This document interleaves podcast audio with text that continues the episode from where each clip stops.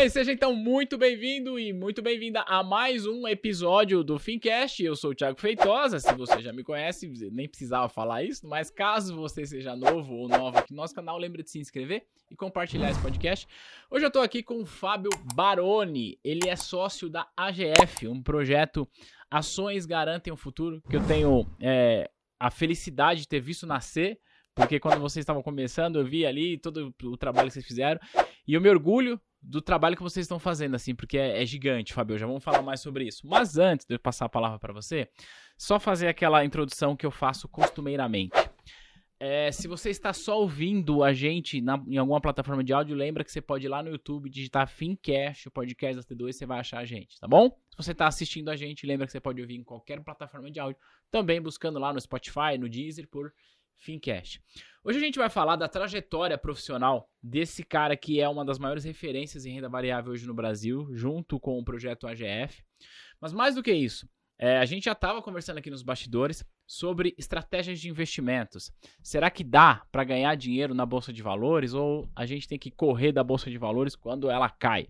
Fábio Baroni, obrigado pelo convite, irmão. Ô, oh, obrigado pelo convite, não. Obrigado por ter... convite, pô. podcast é meu. obrigado por ter vindo. Eu que agradeço, irmão. Pô, muito feliz de ver que você cresceu pra caramba também. Pô, a gente conheceu acho que em 2019. É, né? foi antes da pandemia. Pô, é. E agora você prosperando cada vez mais. Desejo que o seu, seu projeto fique cada vez maior aí, com mais pessoas, é, agregando mais valor à sociedade. Legal. É muito bom ver empresários prosperando. Legal. Obrigado. Fico feliz com isso. É, o Fábio teve lá na nossa sede em 2019, Exatamente. né? Antes da pandemia. Exatamente. Muita coisa mudou de lá para cá e uma coisa que dá para perceber é que cresceu bastante. Graças a Deus. Que legal. Continue. Fábio, é o seguinte, é, a gente vai falar aqui de renda variável, porque é o, é o que tá no teu sangue. Sim. Mas antes, é, deixa eu falar uma coisa. Quem acompanha a T2 normalmente é profissional de mercado ou gostaria de ser profissional. E provavelmente, até quem tá vendo ou ouvindo esse podcast já até te conhece, já te segue, porque você tem uma relevância significativa no mercado. E aí, o que que acontece? Quando a gente vê alguém que já tem uma certa relevância no mercado, a gente fala, puxa, essa pessoa que faz um trabalho legal e tal. Só que a gente esquece de pensar, cara, como é que foi lá atrás? E aí eu sempre brinco com os meus convidados falando assim, ó. Qual foi o dia que o Fabinho falou: oh, quer saber? Quando eu crescer, eu vou trabalhar no mercado. Porque é o seguinte, cara, você é formado em rádio, televisão e comunicação. Exato. Antes de passar a palavra, já gosto de falar sobre isso porque uma das dúvidas que muitas das pessoas que me seguem têm. Cara, eu sou formado em, sei lá, em nutrição. Eu posso trabalhar no mercado financeiro? Eu sempre falo, pode, cara, claro que pode. Caramba. Então, você não tem uma formação é, afim com o mercado, né? Sim você veio de rádio, TV, comunicação e, enfim. Sim. Queria que você falasse um pouco sobre isso. Como é que foi a escolha da sua graduação e como é que foi que você, o dia que você falou, cara, eu vou pro mercado financeiro? Cara, basicamente eu comecei com. Acho que eu vou contar rapidinho a trajetória da minha vida. Com oito anos eu era muito gordinho, narigudo, zoado na escola. Eu falava, putz, preciso melhorar isso aí. E meus irmãos me levaram pra, é, pra jogar basquete. Certo. Porque eu precisava emagrecer e fazer alguma coisa, era muito sedentário. É, não sei se você já tinha estatura, mas hoje você... Sim, não, eu já era, eu já era é. grandão, devia é. ter, já era grandão. Acima da média da menina. Acima da média em termos de altura, né? É. Eu comecei a jogar e me apaixonei pelo basquete. O basquete virou meu, minha referência. Eu queria ser o melhor do mundo naquilo, eu não parava de pensar em outra coisa a não ser naquilo. Eu vim de uma família de classe média baixa, uhum. eu nasci no, no. Hoje a gente chama de Nova Heliópolis, uhum. é Jardim Novo Patente, hoje é chamado de Nova Heliópolis. Estudei em colégio público minha vida inteira. Aliás, é, infelizmente, os colégios públicos na minha época já eram terríveis. Agora hoje. Pior, é, hoje é. a minha irmã é professora de escola pública, é. graças a Deus, hoje vive de dividendos. E. Uh, ela diz assim com, com muito assim com muito pesar de que hoje é pior do que a minha época que eu tava. Caramba. Então é, é um negócio absurdo, bizarro. E por ter vindo de uma família que é de classe média baixa, eu sempre vi os esforços dos meus pais para dar o máximo para nós. Eu sou, é, somos em três irmãos, né? Eu, meu irmão e minha irmã. Meu irmão trabalhava no McDonald's para pagar a faculdade que ele tinha. A minha irmã chegou a trabalhar na livraria Siciliano. Uhum. Não sei se vocês lembram, acho que nem, nem existe mais é, livraria hoje, se eu não me é. engano, né? E, cara, e eu jogando basquete. Eu falei, não, eu vou jogar na NBA que se dane, isso vai acontecer e é eu e Deus. Assim, eu sempre fui uma pessoa muito. Eu não sou religioso, mas, mas acredito demais em Deus. Para mim, Deus é tudo e é Deus e, nós somos todos iguais perante Ele, tá tudo certo. E respeito todas as religiões sem, assim, sem, de toda forma. Aí o que aconteceu? Em 2016, eh, aliás, quando eu tinha 16 anos, não em 2016, eu acho que foi meu divisor de águas aí. Você me perguntou como é que deu esse estalo, né? Porque eu jogava basquete, eu estava em vias de me, me, me, Eu já era federado, joguei no Clube Atlético Ipiranga com o Gustavo, que hoje é treinador da seleção brasileira. Caramba! Sensacional. Era, eu, eu estudava de manhã, saía, jogava basquete até altas horas da noite. E dane-se, vamos jogar. Então eu sempre tive esse pano de fundo, assim, de muita resiliência, persistência. Ah. Eu não era titular, eu treinava mais que todo mundo. Via quanto que o Michael Jordan treinava para treinar igual a ele. É, treinava fora do treino, obcecado. Eu sempre fui muito obcecado com essas coisas. Eu falei, eu quero ser, eu preciso ajudar meus pais e vamos para cima, é o que vai acontecer. E foi o que aconteceu até eu completar 16 anos. Na véspera de eu me profissionalizar como jogador de basquete, e recebendo até alguns contratos. Nesse último ano, eu tive três anos de disco, fraturei minha espinha ilíaca. Isso tudo em meio de campeonato. Eu ia me, eu ia me curando de uma coisa nossa. Quebrei dois dedos da minha mão, tive torção, tive. Nossa, assim, tudo apêndice. Aconteceu que não era pra Apendicite, que era para me recuperar em seis meses, recuperei em 40 dias, de tanto que eu queria voltar a jogar, Caramba. que não podia parar. Então, o esporte ele te dá uma base é. violentamente boa no sentido da disciplina, é. da resiliência, da persistência e da paciência, que eu enxergo que é tudo o que você deve ter na bolsa de valores. Boa. Para mim, bolsa de valores, esporte, hoje eu, eu tô fazendo um desafio comigo mesmo é um projeto de resiliência que em breve eu vou postar, não só no Instagram, mas também no AGF+, que é a plataforma, que é, eu fiquei 300 dias indo na academia todos os dias. Eu sempre tive isso na minha, na minha veia, assim, sabe? Uhum. Eu, eu, vou até o fim e vamos para cima e é, é, o que acontece. Então, o que que eu fiz? Entre, nos 16 anos, quando eu comecei a ter esse monte de lesões, eu falei, cara, isso deve ser um sinal de Deus para mim, um sinal divino. Eu rezava pra caramba, chorava pra caramba. Cada lesão é uma porcaria, né? Você tá, no, você tá dando o seu melhor, você tá é. indo para cima, de repente, lesão. É pra você se recuperar em um mês, você vai fazendo tratamento, lesão. Você se recupera de uma e vai para outra. E jogando. Né? Cheguei a jogar com tala no dedo. É maluquice, eu entendo, mas é, eu tinha um objetivo, eu tinha uma é. meta, né? E aí, com 16, é, quando aconteceu o negócio da hernia de disco, a dor era insuportável e o médico falou: oh, você vai ter que tomar uma decisão. Né? E eu sei que você tá prestes a começar uma carreira, é bom você avaliar. Cara, eu sei que a dor era tão exportável que para mim eu encarei como um sinal divino para parar. Falei, agora Não acho mais. que já deu, chega. Foram três, quatro dias de choro na minha cama, porque imagina. Nossa, a, sua vida inteira até Minha ali... vida era basquete. Era... Era, era estudar e basquete. É. Eu lembro que as pessoas. Eu, como eu não tava podendo ir pra escola, porque a dor era tanta, meus amigos traziam uh, dever de casa, coisas para eu fazer. E, e, cara, o basquete morreu para mim. Era tudo que eu tinha, era toda a minha. Tudo que eu devia fazer. Expectativa tudo, de, tudo, você tudo. Eu, é, eu, tinha o Jordan como ah. minha referência. E eu falei, agora não posso treinar mais. Ferrou, né? o que, que eu faço agora?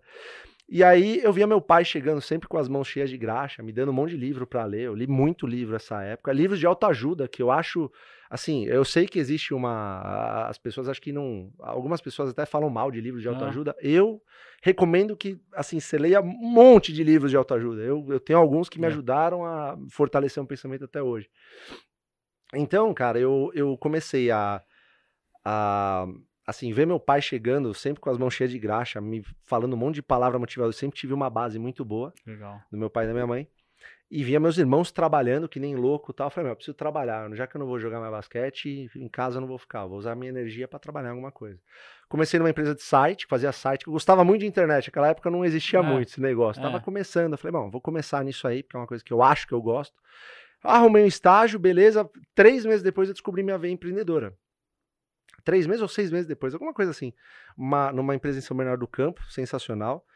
E aí eu comecei a entender um pouquinho mais a relação do dinheiro na nossa vida. Porque eu falava, eu preciso ajudar meus pais. Minha meta não mudou, eu ainda preciso ajudar eles. Eles se ferram muito para, se ferraram muito é. para me fazer chegar até onde eu cheguei. Uhum. Né? E me apoiaram totalmente no basquete, que era uma coisa é. maluca. É.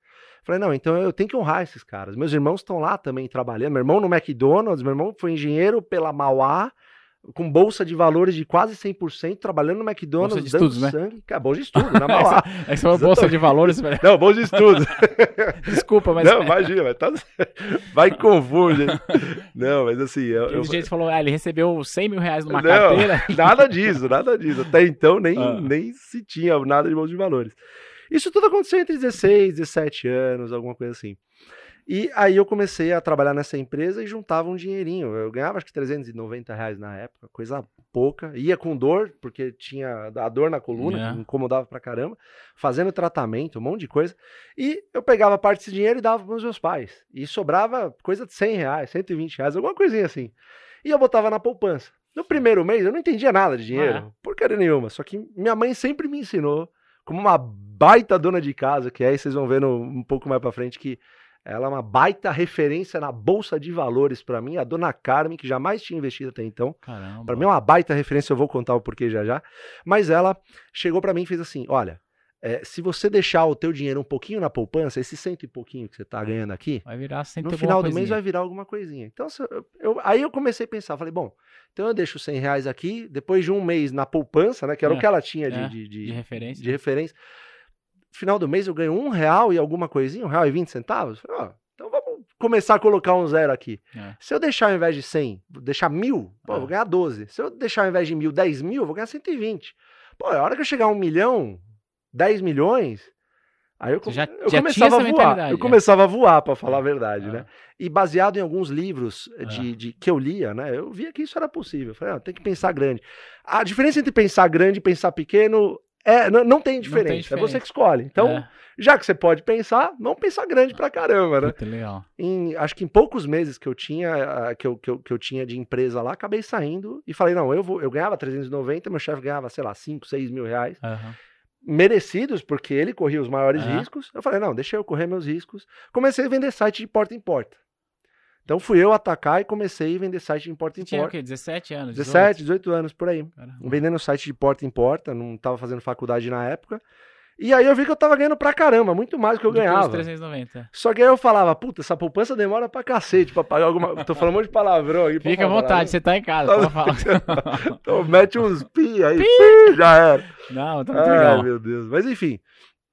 Aí eu comecei, eu vi que eu começava a juntar dinheiro pra caramba e eu nunca gastava mais do que eu arrecadava. Um, um processo bem simples que minha mãe, dona de casa, me ensinou. E eu falei, "Ah, eu preciso fazer 10 vezes isso, 100 vezes isso, mil vezes isso. Aí eu comecei a construir uma carteira de clientes vendendo de porta em porta. Chamei um grande amigo meu para ser sócio de uma empresinha que eu fundei, fundo de quintal. Aham. E o negócio foi acontecendo, fui crescendo e eu ia vender de porta em porta e, e vamos pra cima, né? E cara, teve um belo dia que ah, eu falei pro meu irmão desse meu descontentamento de, porra, cheguei pra ele e falei, meu, eu tenho que esperar muito tempo na poupança pra ganhar alguma coisinha lá, e se eu tirar antes não ganha também, É. aniversário, É. né? Ele falou, olha, eu conheço, através de um esporte que ele fazia, uma pessoa que conhece um cara, olha, vai vendo como a Ah, coisa é louca, é. que conhece um cara que é muito referência no mercado. É um tal de Luiz Barsi. Isso em 2000 e... 2000, ah, cara, acho que foi 2006, alguma coisa assim, 2005, alguma coisa assim. Alguma coisa assim. Cara, que assim, você, vai, você vai falar, mas obviamente que o Barsi já era referência na bolsa, mas ele não era a referência que ele é hoje. Por Não, quê? Porque totalmente. não tinha as redes sociais pra, pra contar pra todo mundo quem é o Barsi, né? Totalmente. É. E de- é assim, Ah, e era uma pena, né? Porque o Barsi é o novo Silvio. Cara, ele é o Silvio Santos É, do- da Bolsa de Valores. é. É o nosso Warren Buffett, cara. é, isso aí. Barsi é referência total. É. E aí eu falei, quer saber? Eu vou procurar esse Barça aí, vamos ver o que dá. eu sempre fui muito carudo, assim, né? Então eu liguei, eu fiquei sabendo que ele trabalhava na Elite, lá na Libero Badaró. E ele já tava na Elite. Tava na Elite. Ah. Eu liguei lá, falei, ah, eu queria falar com o Barsi. É, Você meteu a cara assim? Meti o louco, meti o louco. E Dá eu o telefone dele aqui, vou ligar pra ele agora. vou ligar, vamos ver o que acontece. Mas aí eu acabei ligando pra ele, a moça, por incrível que pareça, eu não tava muito com a expectativa de falar com ele de, de primeira. Sabia que eu ia chegar nele de alguma forma. E, por incrível que pareça, ela falou: Ah, tá bom, peraí. Aí eu, do outro lado, eu falei: Alô, alô, era o Barsi. Ah, Eu vá. falei: Você tá de brincadeira. Que eu tô... Mentalmente eu ficava nem ferrando que eu tô falando com o Barsi. Não é possível. É. Aí ele, ô, tudo bom? Eu- eu- eu- ele, quem que é? Eu falei, ô, ô seu Barsi, meu nome é Fábio, eu, eu queria investir na. Que nem você faz. Eu tava meio. Do jeito que eu tô falando assim, eu não sabia muito bem o que falar, porque eu já tava com a voz meio trêmula. tipo, o cara é referência, eu tô falando com ele no telefone. E eu não sei nem por onde começar a Eu nem investir. sei, não, É. eu não sei o que fazer. É. E eu falei exatamente isso. Eu falei, olha, eu não tenho referência nenhuma do que você faz, mas tudo cambaleando, assim, minha voz não tava desse jeito que eu tô falando pra você hoje. Eu falava, Barsi, eu tô. Eu, eu, eu venho de uma família humilde, eu preciso ajudar meus pais em casa e eu não ganho muito, eu não sou nada, eu, eu, eu venho do site. Será que você podia me ajudar se eu fosse aí? Ah, vá. Te juro, foi o mais simples possível. Aí do outro lado você vê um, um gap, assim, Ah. uma. É, porque acho que ele. Como assim, né? Não, eh, teve aquela pausa dramática, ele. Tá bom, pode vir. Eu falei, demorou quando? Ele. Ah, quando você quiser. Eu falei, tá bom, pode ir agora. Ele, agora não, que não dá. Tipo, dois dias depois eu tava lá, frente a frente com o Barsi. Ou seja, um moleque que não, pô, não era nada, né? Eu tava começando minha carreira, né? E o Barsi lá, à minha frente. Eu falava, então, seu Barsi, tipo, meio tremendo, É. assim. Prazer, tipo, prazer aí te conhecer. é, eu queria saber um pouquinho mais do que você faz, porque a poupança não me dá nada. Eu quero um dia poder ajudar meus pais em casa. Eu jogava basquete, me ferrei, comecei a vender site, vou fazer faculdade. Aí ele ficou. Eu lembro desse dia como se fosse hoje. É, ele ficou. Ele ficou três horas e meia na minha frente. Três horas e meia na minha frente. Falando tudo o que ele fazia. E eu fiquei três horas e meia babando na frente dele. Igual tipo, eu tô aqui, assim. não, eu ficava, cara, que que é isso? Tipo, eu não, não caiu a ficha ainda Ah. que eu tava com o Barsi, Sim. ainda que ele, assim, não, não fosse tão divulgado o, Ah. o tamanho, a importância, a relevância que ele tem hoje. É, não tinha essa, não tinha essa pegada, Ah. mas, cara, pra mim ele era, ele era minha referência, ele era meu Michael Jordan. Ele, é- ele era seu Michael Jordan, e não sei se. Me corrija se eu estiver errado. Apesar dele ser o seu Michael Jordan, eu acho que até esse momento você não tinha a verdadeira noção. Não, não tinha, não tinha. A verdadeira noção não, mas eu já sabia que ele era, assim, ele era muito, muito bem sucedido. Aham. Porque eu acabei, eu, assim, por incrível que pareça, você acaba dando uma pesquisada e vê que o cara tem Uhum. algumas referências, né?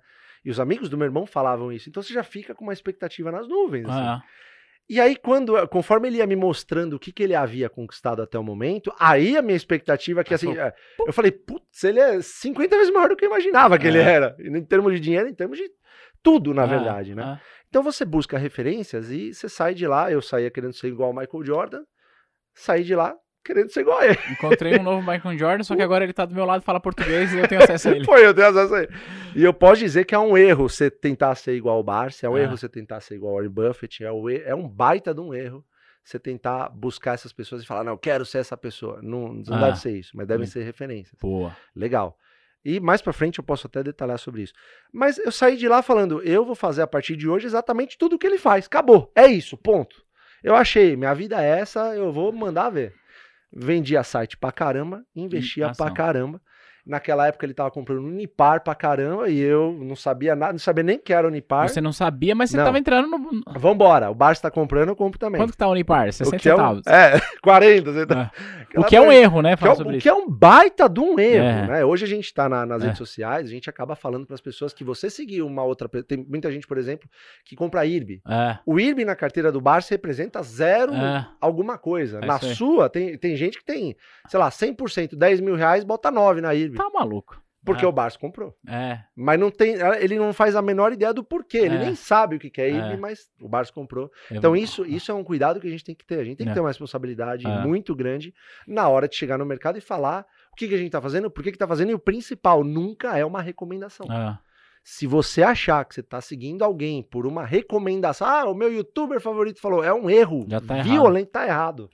E o legal da Bolsa de Valores é que ela é democrática o suficiente para que você vá na empresa e pergunte o que ela está fazendo. O teu É. dinheiro está lá. É. Cara, o que, que vocês estão fazendo com o meu dinheiro? Deixa eu saber. É.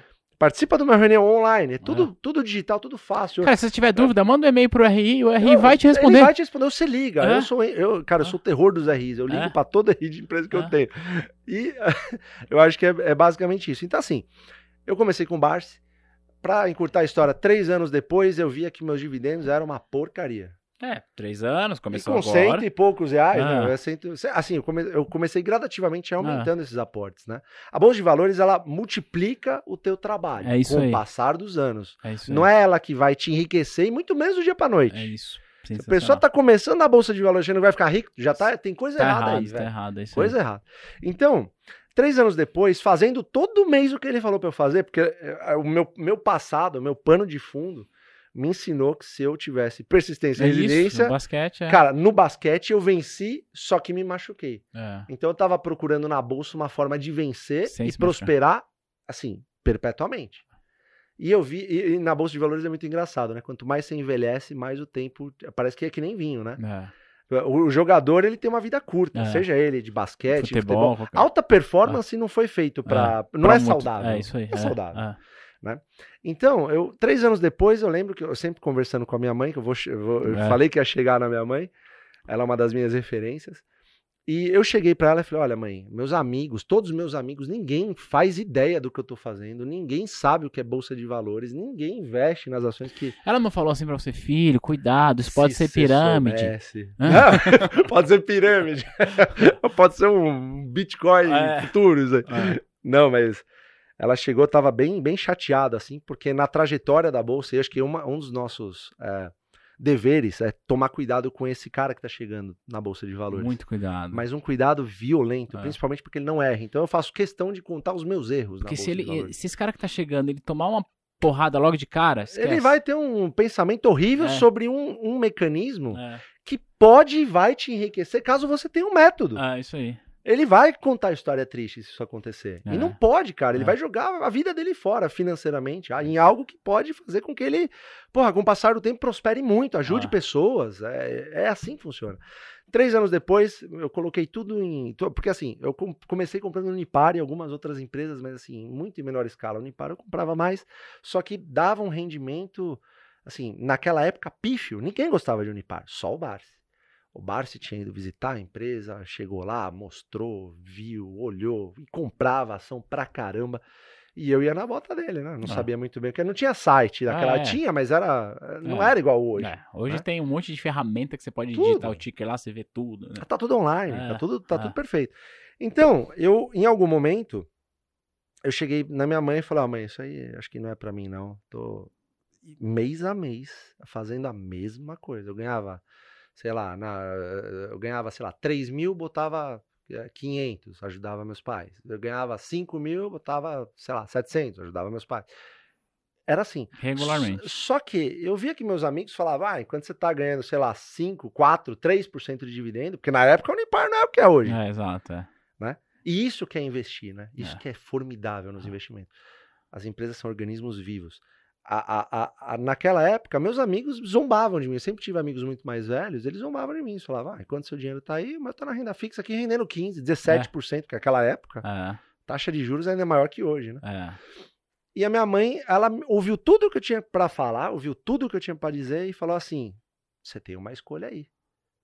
Você pode seguir seus amigos que até hoje trabalham pra alguém de segunda a segunda e po- podem ser demitidos a qualquer momento. Ou você tem nessa opção aqui o Barsi, que era um engraxate, hoje é um bilionário fazendo o que ele faz e tá falando pra você. Como é o nome da sua mãe? Carmen. Uma salva de palmas pra minha Carmen.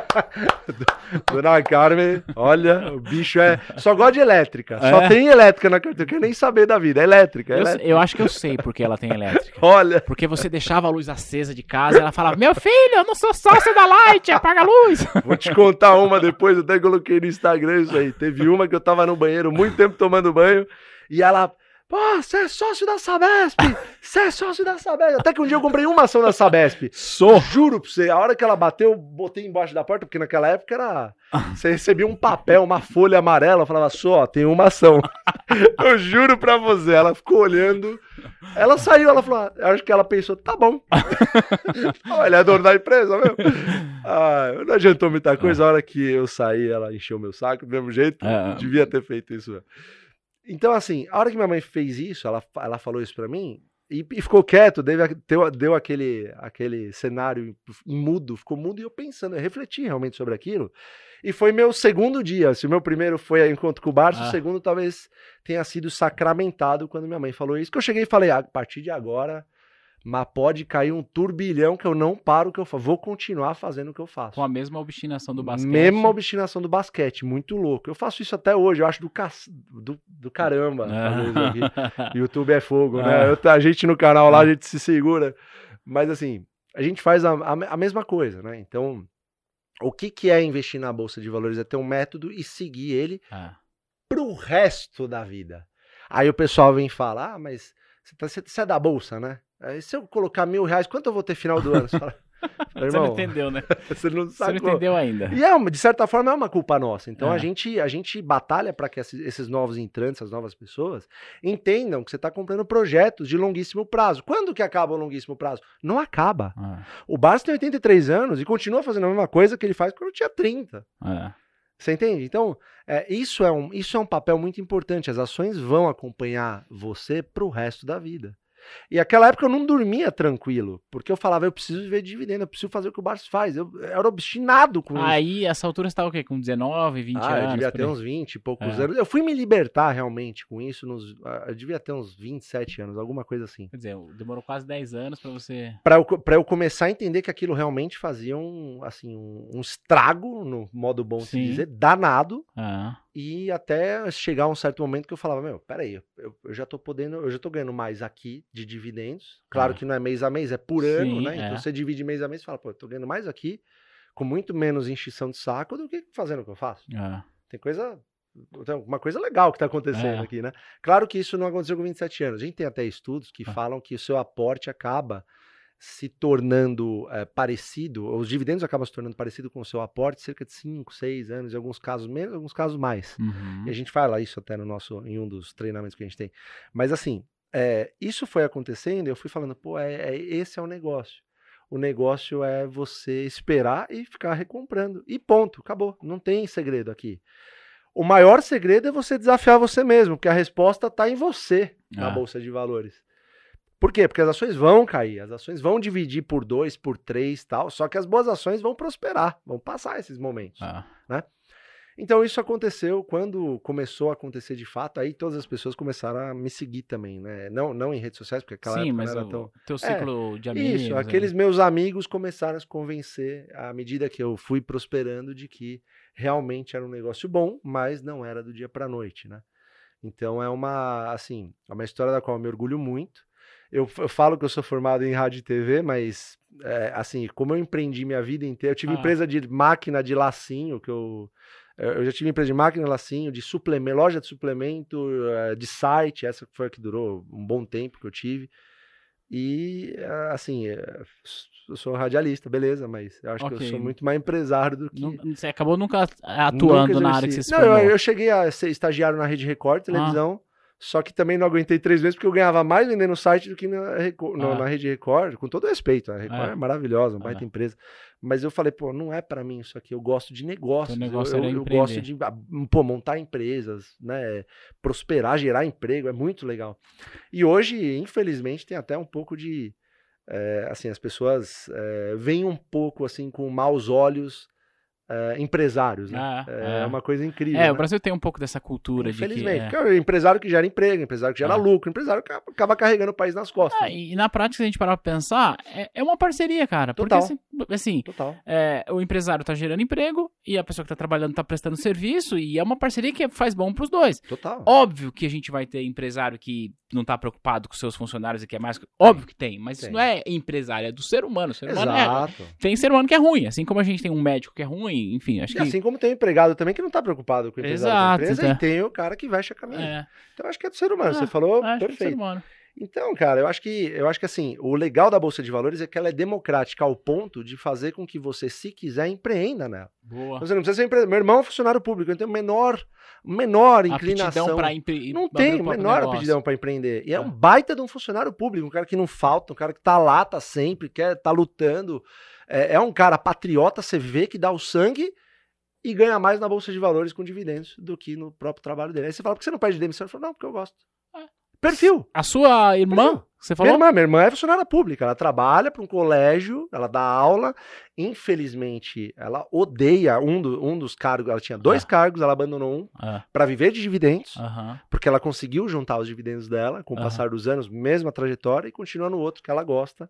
Até porque ela falou que ia ficar doente se continuasse, cara. Infelizmente, É. professor de escola Você pública, é, infelizmente, é maltratado de alguma forma. Então o que você tá Brasil. me dizendo é, é o seguinte: Falo pra caramba, né? que Desculpa qualquer aí. pessoa com um método Sim, consegue viver de dividendos. eu não tenho a menor dúvida disso.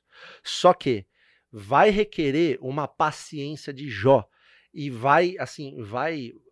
Cara, vai sugar suas entranhas o começo do- da, É. da jornada. Ah, é um negócio maluco, assim. Eu tô falando isso para preparar a pessoa, porque ela não vai ver resultado nos primeiros anos. Não. Não vai. Ela pode fazer a mesma jornada que eu fiz, ela vai sofrer do mesmo jeito que eu sofri. Hoje talvez nem tanto, porque tem canais como o seu, como o Ah. meu, como outros canais Sim, muito bons sim, na é, internet. é. é, de pessoas é, que até mostram a jornada, como funciona. Tal. Então É. fica mais fácil a vida do investidor. É. Não corrói tanto as entranhas, É. como correram as minhas, talvez, pelo fato de que eu não tinha referência, não tinha. O mundo da internet como tá hoje não existia. É. Então eu tinha quem? O Barsi de referência, que era a melhor referência que eu poderia ter. tá Só tá- que ele já tava num patamar que não É. era o meu, né? Tava ele já tava distante, muito é. distante, né? E ainda assim foi um negócio assim maravilhoso. Mas qualquer um com método consegue viver de dividendos em algum momento. Eu não tenho a menor dúvida disso. Até porque as empresas elas precisam prosperar.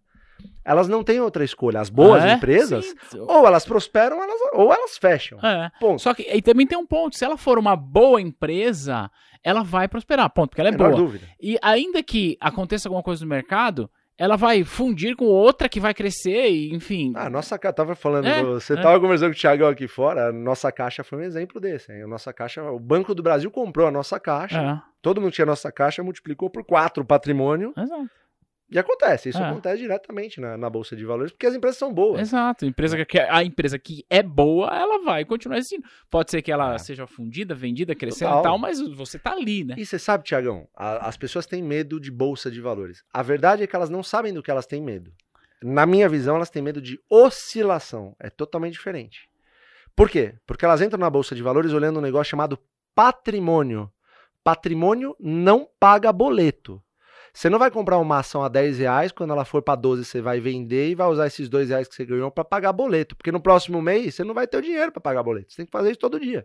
Tem uma, uma coisa que vocês falam, é, acho que o Barsi fala, e aí o AGF Com acabou certeza. incorporando, é que patrimônio não serve de nada, só serve pro ego. Totalmente, elemento ego. Fala pra, pra gente mais sobre isso. que papo é esse de que patrimônio não serve de nada? Que eu Não, tô não- começar a rever meus Eu, conceitos. aqui. eu, eu, eu reafirmo que não serve de nada mesmo. Você realmente alimenta o ego e é pior que o seu patrimônio aumente na bolsa de valores. Significa que suas ações estão em alta e é cada vez mais difícil, conforme elas vão aumentando, que você encontre boas oportunidades em boas empresas pagadoras de dividendos. Vou te dar um, quer que eu te dê um exemplo Claro, prático? claro. Eu vou te dar um exemplo do Banco do Brasil. Eu tenho poucas ações na carteira, poucas empresas na carteira. É, você falou a quantidade, empresas. depois Eu eu tenho seis queria... empresas na carteira. Ah. Então, assim, é, vamos pegar um Banco do Brasil. Um banco, eu sou acionista há um bom tempo. Ela chegou a custar, antes da período pré-pandêmico, ce- cerca de 55, 58 Uhum. reais. É, Durante a pandemia, o mesmo banco, que existe há 200 anos, foi o primeiro CNPJ do O país. CNPJ dele é literalmente um. Exatamente, É. é um o CNPJ dele. Sobreviveu à ditadura, sobreviveu a duas guerras, sobreviveu à mudança de moeda, sobreviveu a todos os políticos e governos corruptos, não corruptos, Direita, safados, não safados, direita, esquerda, meio, centro, centrão. Sobreviveu a tudo isso e continua prosperando. Ah, O CNPJ 1 da Bolsa de Valores, que custava 55 reais antes da pandemia, com um valor patrimonial de 43, 44 reais. Depois da pandemia, começou a custar 24 reais, pagando um dividendo de 10%, com um valor patrimonial de tá lá em 44 cima reais. É, Então, assim, você tem a mesma empresa, não mudou absolutamente nada, o fundamento tá lá é, é. dessa empresa. Só que ela caiu pela metade. Gente, tem muita gente que fala na internet, tem um, um negócio de preço não importa. Tá? Preço importa até pra você comprar papel higiênico no É. mercado. Imagina no produto mais capitalista do mundo que são as ações. Então, ah, dividiu pela metade, então, na nossa, na minha visão, naquela época, claro, nunca é recomendação de compra, mas na minha visão, naquela época era um baita negócio para vocês fazer. Você tem dinheiro para montar um banco com a capilaridade, com a expertise e a barreira de entrada do Banco do Brasil, que é o Não. CNPJ número um? Não, Não né? tem, É. mas você pode se associar a ele pela metade do preço. Que tal? Hoje, o valor patrimonial dele, que era 43, eu acho que era 43 na época, tá por volta de 54. É, E a ação parece ainda estar barata. é. Depende da pessoa. Tem O legal do investimento é que ele é tão democrático que É. duas pessoas avaliam de formas diferentes. Tem Exato. gente que acha que tá barato, tem gente que acha que tá caro, por fatores políticos, por, é, por margem líquida, É. margem bítida, enfim. Então, eu acho que quando você toma a decisão de enxergar patrimônio como meta, você está fazendo algo muito errado. Agora, vou te dar o outro lado da moeda. Uhum. Quando você fala assim, pô, o que, que eu preciso fazer para viver de dividendos? Aí você fala assim, vou te dar um exemplo. Uma ação X paga 3 reais por ano e custa 30. Você fala, pô, eu preciso ganhar, sei lá, 2.500 reais por mês. Quantas ações eu preciso ter dessa empresa 30 reais? Eu preciso ter 10 mil ações. Você vai querer que essa ação. Você não tem dinheiro para ter 10 mil ações, vamos supor que você tem dinheiro para ter 100. Uhum. O Barça sempre me falava isso. Você não tem dinheiro para ter um milhão de Eternite na época, então Uhum. corta um zero. Você tem 100 mil? Não, então corta um zero. Você tem 10 mil? Não, corta um zero. Ele foi cortando, no meu caso, chegou a tipo duas ações. Tipo, Tipo, ó, tenho duas Barça. Ah, começa com isso aí. Ah, é melhor duas que do que zero. é. Perfeito. Então ele, ele, então, então assim, você tem, você quer os seus 30, voltando, né? Você quer os seus 30 mil por ano, você tem que comprar 10 mil ações que valem 30 reais. Você quer que ela continue custando 30 reais e vá aumentando, sendo que você não bateu seus 10 mil? Ou você quer que ela comece a cair pra você comprar mais rápido e com menos dinheiro? Se a ação tá 30 reais, você tem que comprar 10 mil, Melhor que ela caia pra 20. melhor que ela caia para 20. Você vai comprar muito mais ações com menos dinheiro, com 33% menos né, de dinheiro que você É. precisava. É melhor que caia. Então, a- as pessoas têm medo de queda. É. Porque elas ficam aficionadas por patrimônio, quando É. elas deveriam estar focadas em número e quantidade de ações. É isso que paga o boleto. É. O que paga o boleto são os dividendos. Vai ter uma hora que esses dividendos vão tomar uma proporção tão grande e não é do dia para noite. É a do pessoa que é. acha que é do dia para noite, pelo amor de Deus, não entra nesse, nem começa. É, com o passar do tempo, ele começa a girar tanto essa bola. Isso é um efeito de bola de neve. É. Tem até o livro do Warren Buffett É que fala isso. isso. Você vai todo mês comprando boas empresas, pagadoras de dividendos, reinvestindo esses dividendos. Quando ela se tornar uma bola de, bola de neve grande, e ela vai se tornar, e é um negócio imparável, que são os juros compostos, os famosos juros compostos, você vai pegar parte dele para pagar todas as suas contas, viagens e tudo mais, e a outra parte você vai fazer o quê? Alimentar de novo a bola É. de neve. É o que o Barça faz até hoje, 83 anos de idade. Se o Barça, que é a maior referência deste país em bolsa de valores, faz isso com 83 anos de idade, eu com 35, preciso continuar, 30 e poucos, preciso continuar fazendo. Qualquer um precisa continuar fazendo. E ele fala, ele abre a live abertamente, a gente põe ele no canal, ele fala, É. continue investindo em ações. Ele fala até uma coisa, ele, ele fala assim, eu fiz um, um- o Ações Garantem o Futuro em 1970, mas ações não garantem o futuro, ações garantem um ótimo futuro. E ele tem total razão. E nós, assim, ele deu a nossa chancela para que a Sim, gente é. distribuísse essa palavra para todas as pessoas no mercado. Ou fora dele. Na verdade, fora do mercado também, porque É. o mercado é tão democrático que qualquer- a dona Carmen investe. Dona Carmen. A né? dona Carmen é elétrica na veia. Tatua uma torre de transmissão no braço, se puder. Empresas resilientes, ela Sim. quer saber do dividendo dela, quer nem saber quanto a ação tá valendo. O que é um erro, já falei para ela. Ela acompanha quando ela vai comprar, abre o home broker uma vez na vida. Hoje tá, tá a senhorinha simpática, maravilhosa, mas abre o home broker lá e fala: Ué, essa aqui tá valendo um pouco menos. Também torce para cair, mesma coisa. Fala, vou comprar essa aqui. Vai lá e compra e vai dormir sossegada, espera os dividendos, cadastra no RI, recebe no, no celular. Hoje é Isso. tudo mais fácil, mais Cara, prático. impressionante, né? É um negócio assim, É. cara. Então as pessoas não dão valor. E não dão valor é, pro dia a dia, né, cara? Quando eu falei pra você que eu tava fazendo o negócio dos 300 dias Aham. de academia, é porque em algum momento da minha vida eu comecei a, a me descuidar da saúde. Eu comia fora todo dia, falei, ah, que se dane agora. Eu Ah. conquistei o que eu batalhei minha vida inteira. Agora eu vou comer errado todo dia, levar meus pais pra sair e tal, não sei o quê. Só que eu descobri que eu tava acabando com a minha saúde. Eu falava, "Ô, que perenidade que eu quero. É, você não tá cuidando da própria saúde, é. Então, hoje você tá me vendo aqui, eu tô 20 quilos mais magro, com mais massa muscular, tal, fazendo academia todos os dias, me alimentando melhor, o que é um baita desafio. É. Mas isso é a base da Bolsa de Valores, na minha opinião. Disciplina de fazer a mesma coisa Todos todos, os dias. dias. E, pra é, sempre. e não é você fazer o que você quer, você fazer o que precisa ser feito. Você É. precisa cuidar da tua máquina. Se não É. tiver mente em dia, como é que você vai fazer? Primeira queda que vier, você não tá com o seu emocional equilibrado, você vai vender tudo. Principalmente quem tá começando e não entende esse, esse, esse negócio que eu acabei de falar de longo prazo, perenidade.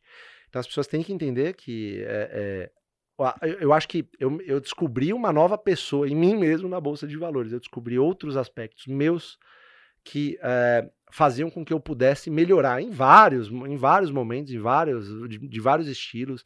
É, eu fui me descobrindo assim, uma, uma- um estrategista, mas que vencia por ter muita disciplina.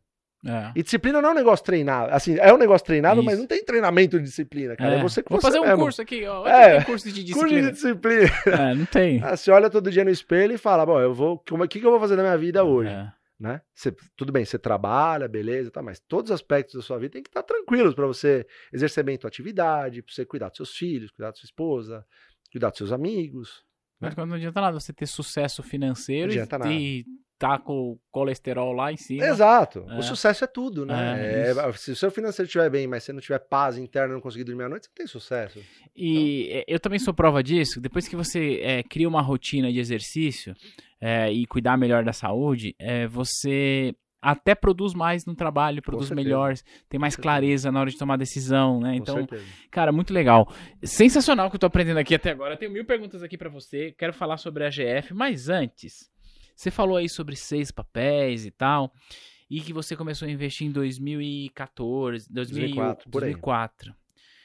Você comprava o Unipar a 40 centavos? Na época era cerca de dois reais. Tá. Era cerca de dois reais. Ela foi caindo, chegou a cair para 40 centavos. Depois fez o grupamento para quatro reais e aí começou a trajetória de alta. Na época, ela fez um investimento que não foi tão rentável na Texis, que era uma empresa que fazia pás eólicas. Uhum. Acabou não sendo um negócio tão bom. Depois ela foi é, desinvestindo dessa empresa. E eu posso te dizer que muita gente me critica quando eu falo isso. E tá tudo certo. Cada um tem, sabe o que faz com o seu próprio dinheiro É. na- nas ações. É, é democrático. Eu fui muito mais feliz nessa trajetória minha com, por exemplo, Itaúsa do que com a Unipar, embora a Itaúsa tenha dado muito menos dinheiro que a Unipar no passar dos anos. Certo. Incrível, mas eu vou te dizer o porquê. Porque ela pagava com mais frequência, de maneira Itaú, mais é, tranquila. Itaú é, agora deu uma caída de dividendos, mas sempre foi a queridinha da bolsa. Sempre. E O que eu queria te perguntar, até pra gente entrar num conceito que é pouco explorado e eu quero que você fale sobre isso, eu queria te perguntar é, qual é o seu custo médio de Unipar ou de Banco do Brasil, de alguma ação que você pode compartilhar? Eu não faço a menor ideia. Tá. E- Eu vou, eu vou, eu vou te dar um, É. um exemplo. Tá. Talvez um que, um que eu calculei uma última vez. Porque depois eu parei de ver isso. Uhum. Pra mim se constituiu, na minha visão, e assim, me critiquem se quiser, mas é assim, não é uma. Pra mim é uma perda de tempo. Certo. Eu comecei a considerar isso depois de alguns anos. Uhum. A Taesa foi uma empresa que eu comprei. eh, Eu comecei a comprar em 2014, se eu não me engano, e fiquei comprando até 2019. Eu, eu não costumo comprar muitas empresas diferentes, sabe? Aham. É, a, a Taesa era muito criticada entre 2014 e 2019, mas sempre pagava um bom dividendo e custava lá por volta dos 15, 18, 17. Cheguei a pagar acho que 13 reais em algum momento. Mas ela sempre pagava um dividendo de 1,30, 1,20, É. 1,50, 1,60, 1,70. Ia pagando.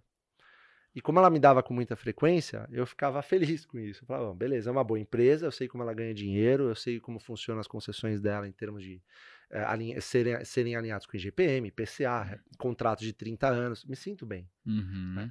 Eu alinhei minhas expectativas, gostava do que eu via, eu investia nela, embora não fosse eh, não fosse uma empresa que, se você comparar um ano com o CDI, eh, aquela velha comparação de Uhum. pessoas que estão começando, que não faz o menor É. sentido, você fala, bom, eh, tá bom, não dá muito dinheiro. Quem olha de fora fala, ah, não dá nada, porque o CDI dá mais, tal, não sei o quê, mas com o passar do tempo, lembra, a empresa cresce e tudo mais.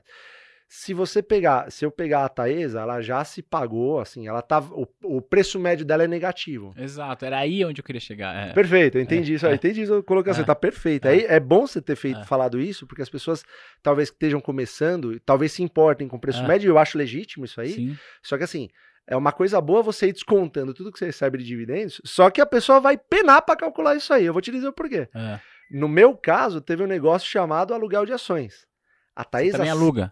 Todas as minhas ações, eu, eu tento alugar o máximo possível. Pra mim é que nem achar um dinheiro no chão. Ah, é, porque pô, É isso. eu não vou vender. Exatamente, É. deixar lá pra alugar. É. Só que a Taesa, por vários momentos na história, chegou a alugar 30%, 35% ao ano, o que é Maluco. bizarro se você for juntar isso com dividendo.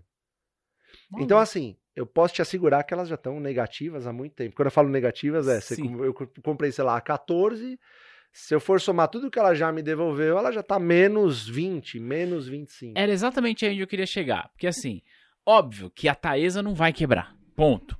É uma boa empresa. Ah, enfim. Mas o que eu quero dizer é o seguinte: se, se acontecer uma tragédia Pode monumental acontecer, Pode acontecer. e a Taesa a partir de hoje não existe mais. Cara, tudo que você colocou nela você já recebeu É. e mais do que o que você colocou. Totalmente. E totalmente. você continua recebendo. Enquanto a Taesa existir e você tiver com a sua, sua ação, lá, você vai estar recebendo. Você não precisa vender, né? Não É, paga é, impostos. o que na prática, a gente está dizendo o seguinte: é, aquela conta que a gente faz de dividend yield, que faz sentido até para você tomar uma decisão, na prática, no longo prazo, eu não preciso me preocupar com isso. Talvez para eu precificar e saber se eu entro ou não. Mas eu não preciso me preocupar com isso porque o dividend yield que ela paga é, é pífio se comparado com o É. que eu tenho de recebimento. Ou seja, cada investidor, dado a sua estratégia, dado o seu momento, ele vai ter um resultado diferente, mesmo a empresa pagando o mesmo valor. É isso que eu tô querendo dizer. né? Sim, total. É. Perfeito, tá perfeito sua colocação. E à medida que o tempo, quanto mais o tempo passa, mais. É, e você vai retroalimentando É. outras empresas, né? Então Exato. você está recebendo a Taesa, mas em algum momento ela você descobriu que uma outra empresa que é muito boa, paga um bom dividendo, um bom preço e está em outro setor que é tão bom quanto, tá numa barganha. Você vai pegar esse dividendo e vai para outra. E é assim que a diversificação acontece. A, diversifica- a di- a diversificação na carteira é um negócio super natural para quem adota uma estratégia de investir todos os meses e reinvestir os dividendos. Então a pessoa chega para mim e fala: Ah, Fábio, eu tenho 10 mil reais, quantas ações eu compro? Eu falo, pô, uma. Uma. É, é. uma. Mas mês que vem você vai ter o quê para investir? Você vai ter alguma coisa para investir? Ah, não, vou ter, sei lá, 500 reais. Ah, beleza, então é, essa é a diferença. Ah, Então é os 10 mil em uma. No mês que vem, se essa uma tiver muito alta, você não vai comprar mais ela, você já vai para a segunda. E, ah, mas em quanto tempo eu compro essa segunda? Pô, enquanto ela for um bom negócio, enquanto ela for uma boa oportunidade, você vai comprar ela. Ah, não é mais, aí você vai para terceira. Aí vai para quarta, aí vai para quinta, aí vai para sexta. E é assim que funciona. Né? uhum. E é muito difícil. Tem pessoas que começam na bolsa de valores e têm muito medo das empresas que têm, então diversificam muito. Eu conheço pessoas que têm 50 mil reais e 30 empresas na carteira. Cara, é maluco isso. Você com certeza vê isso. É maluco Pois isso. é. Aí você fala, pô, o que, que essa empresa faz? O cara não sabe. É, Fala, explica essa empresa, explica Ah. um banco pra mim. O é. cara não sabe. Aí Explica uma transmissora. Transmissora, assim, é um negócio relativamente simples de você explicar, mas você tem que entender que é uma, assim, são empresas que exigem capital, exigem, né, é, assim, investimentos, infraestrutura, tem risco jurídico, óbvio que tem é? risco, né? As Ah, ações têm risco, mas você tem que saber o risco que você está correndo. Você tem, você corre o risco. a- a- a- As ações têm muito a ver com a vida. Você vai atravessar a rua, se você atravessar no farol verde, olhando para os dois lados, seu risco diminui drasticamente Ah. de ser, Ah, de, de ser um acidente, morto, é. de, de sofrer um acidente. Se você vendar, se você se vendar, atravessar a rua, você aumenta é. bruscamente suas chances. É. Se você não olhar e botar um fone de ouvido, cara, é certeza que você vai se ferrar. E a pessoa que começa na bolsa de valores e quer achar a grande tacada, é dessa que a gente tem medo. É o cara que quer comprar, por exemplo, um IRB, porque ele já viu o IRB cotado a, sei lá, 40, 40 reais e hoje reais. tá um. É. Eu não tô dizendo que é um mau negócio para você fazer, eu não entendo do IRB É. também, por isso que eu não invisto. Ah, eu sei que teve uma crise de credibilidade É, lá, que é grande. muito, assim, que já me faz me afastar do, Ah. papel por si só. Mas o, o Barça, por exemplo, tem. Ah. E o Barça é o Pelé dos negócios. Ah. Se ele tem, ele viu alguma coisa. Só que o Barça tem a disciplina de esperar 10, 15 anos. Você tem? Ah. Eu, eu duvido que o cara tá, que tá começando, ele aguenta ficar 10, 15 anos sem ver resultado, porque pode acontecer. Pode acontecer dela dar resultado daqui a um ano, pode acontecer dela dar antes, pode dar, acontecer dela dar daqui 15 anos. Ah. A Unipar foi assim. É. Então, é, é- é- a gente tem muito medo dessa pessoa é, que entra na bolsa esperando uma tacada mágica. E o meu maior medo, por incrível que pareça, é que ela acerte essa tacada mágica. Putz, isso é pior, né? Essa é a pior coisa que pode acontecer. Porque o cara, acha que ele é os. esse tá ferrado É. com farofa. Porque eu- É. aconteceu isso comigo também, em 2000, 2010, alguma coisa assim. Eu achei que eu sabia tudo de bolsa de valores, porque É. eu tava começando a andar, eu tava começando a Já tinha passado por uma crise. Tinha passado por crise em 2008, eu É. vi três circuit breakers e falava, agora é o fim do mundo. Não, não era o fim do mundo, É. só caía.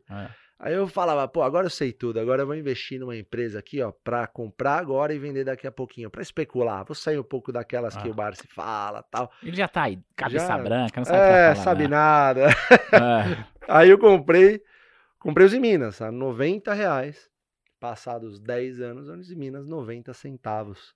Eu juro pra você, eu fiz um quadro, coloquei a nota de corretagem e eu fiquei, hum, assim, eu- se eu já era, assim, mão firme, mais é, medroso, nessa época eu fiquei mão firme, mas medroso multiplicado por 100. Porque você tomou uma cacetada tão grande Cara, e dinheiro não aceita desaforo. e Você- serviu pra você aprender.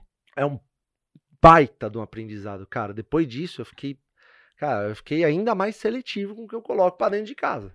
Você, percebeu que isso aqui deu um corte de podcast, né? Eu Ó, não Coloca a aí, menor produção. ideia Ele comprou a ação a 90 reais e viu cair pra 90 Eu centavos. vi isso acontecer na minha cara, rapaz. Eu meti um quadro pra nunca mais esquecer disso. Quando eu vi que eu tinha aprendido a lição, Ah, eu, eu continuo com o quadro lá, mas eu acabei trocando, fui enxugando de uma maneira que eu fiquei com ações que eu realmente é, entendo que são muito boas para mim, que me, conseguem me alimentar e enfim, e é, de uma forma que eu fique, que eu durma tranquilo. Eu uso um ditado que é durma tranquilo com as suas ações. Legal. As ações elas têm esse poder de fazer você tra dormir tranquilo desde que você compre no bom preço, analise bem a empresa, se sinta confortável com o que ela faz e também é, fique feliz com o fluxo de dividendos e fique feliz caso em algum momento ela tenha que parar de pagar dividendos, até porque ela está crescendo, porque isso acontece. É. Então, isso é uma coisa que eu uso muito bem até hoje e, e assim, dou graças a Deus, obviamente, por me iluminar para botar nesse caminho, nessa jornada e não parar mais, né? Porque todo dia tem bolsa, todo dia você tem que investir. Hoje. Você vai investir pra, por quanto tempo? Para sempre. Espero ter 100 anos, se Deus quiser. Ah, é, e continuar investindo. Continuar né? investindo. Eu contei isso uma vez para Luiz, e olha só, e eu, você me fez lembrar agora, é talvez vocês dividem a mesma filosofia. Sim.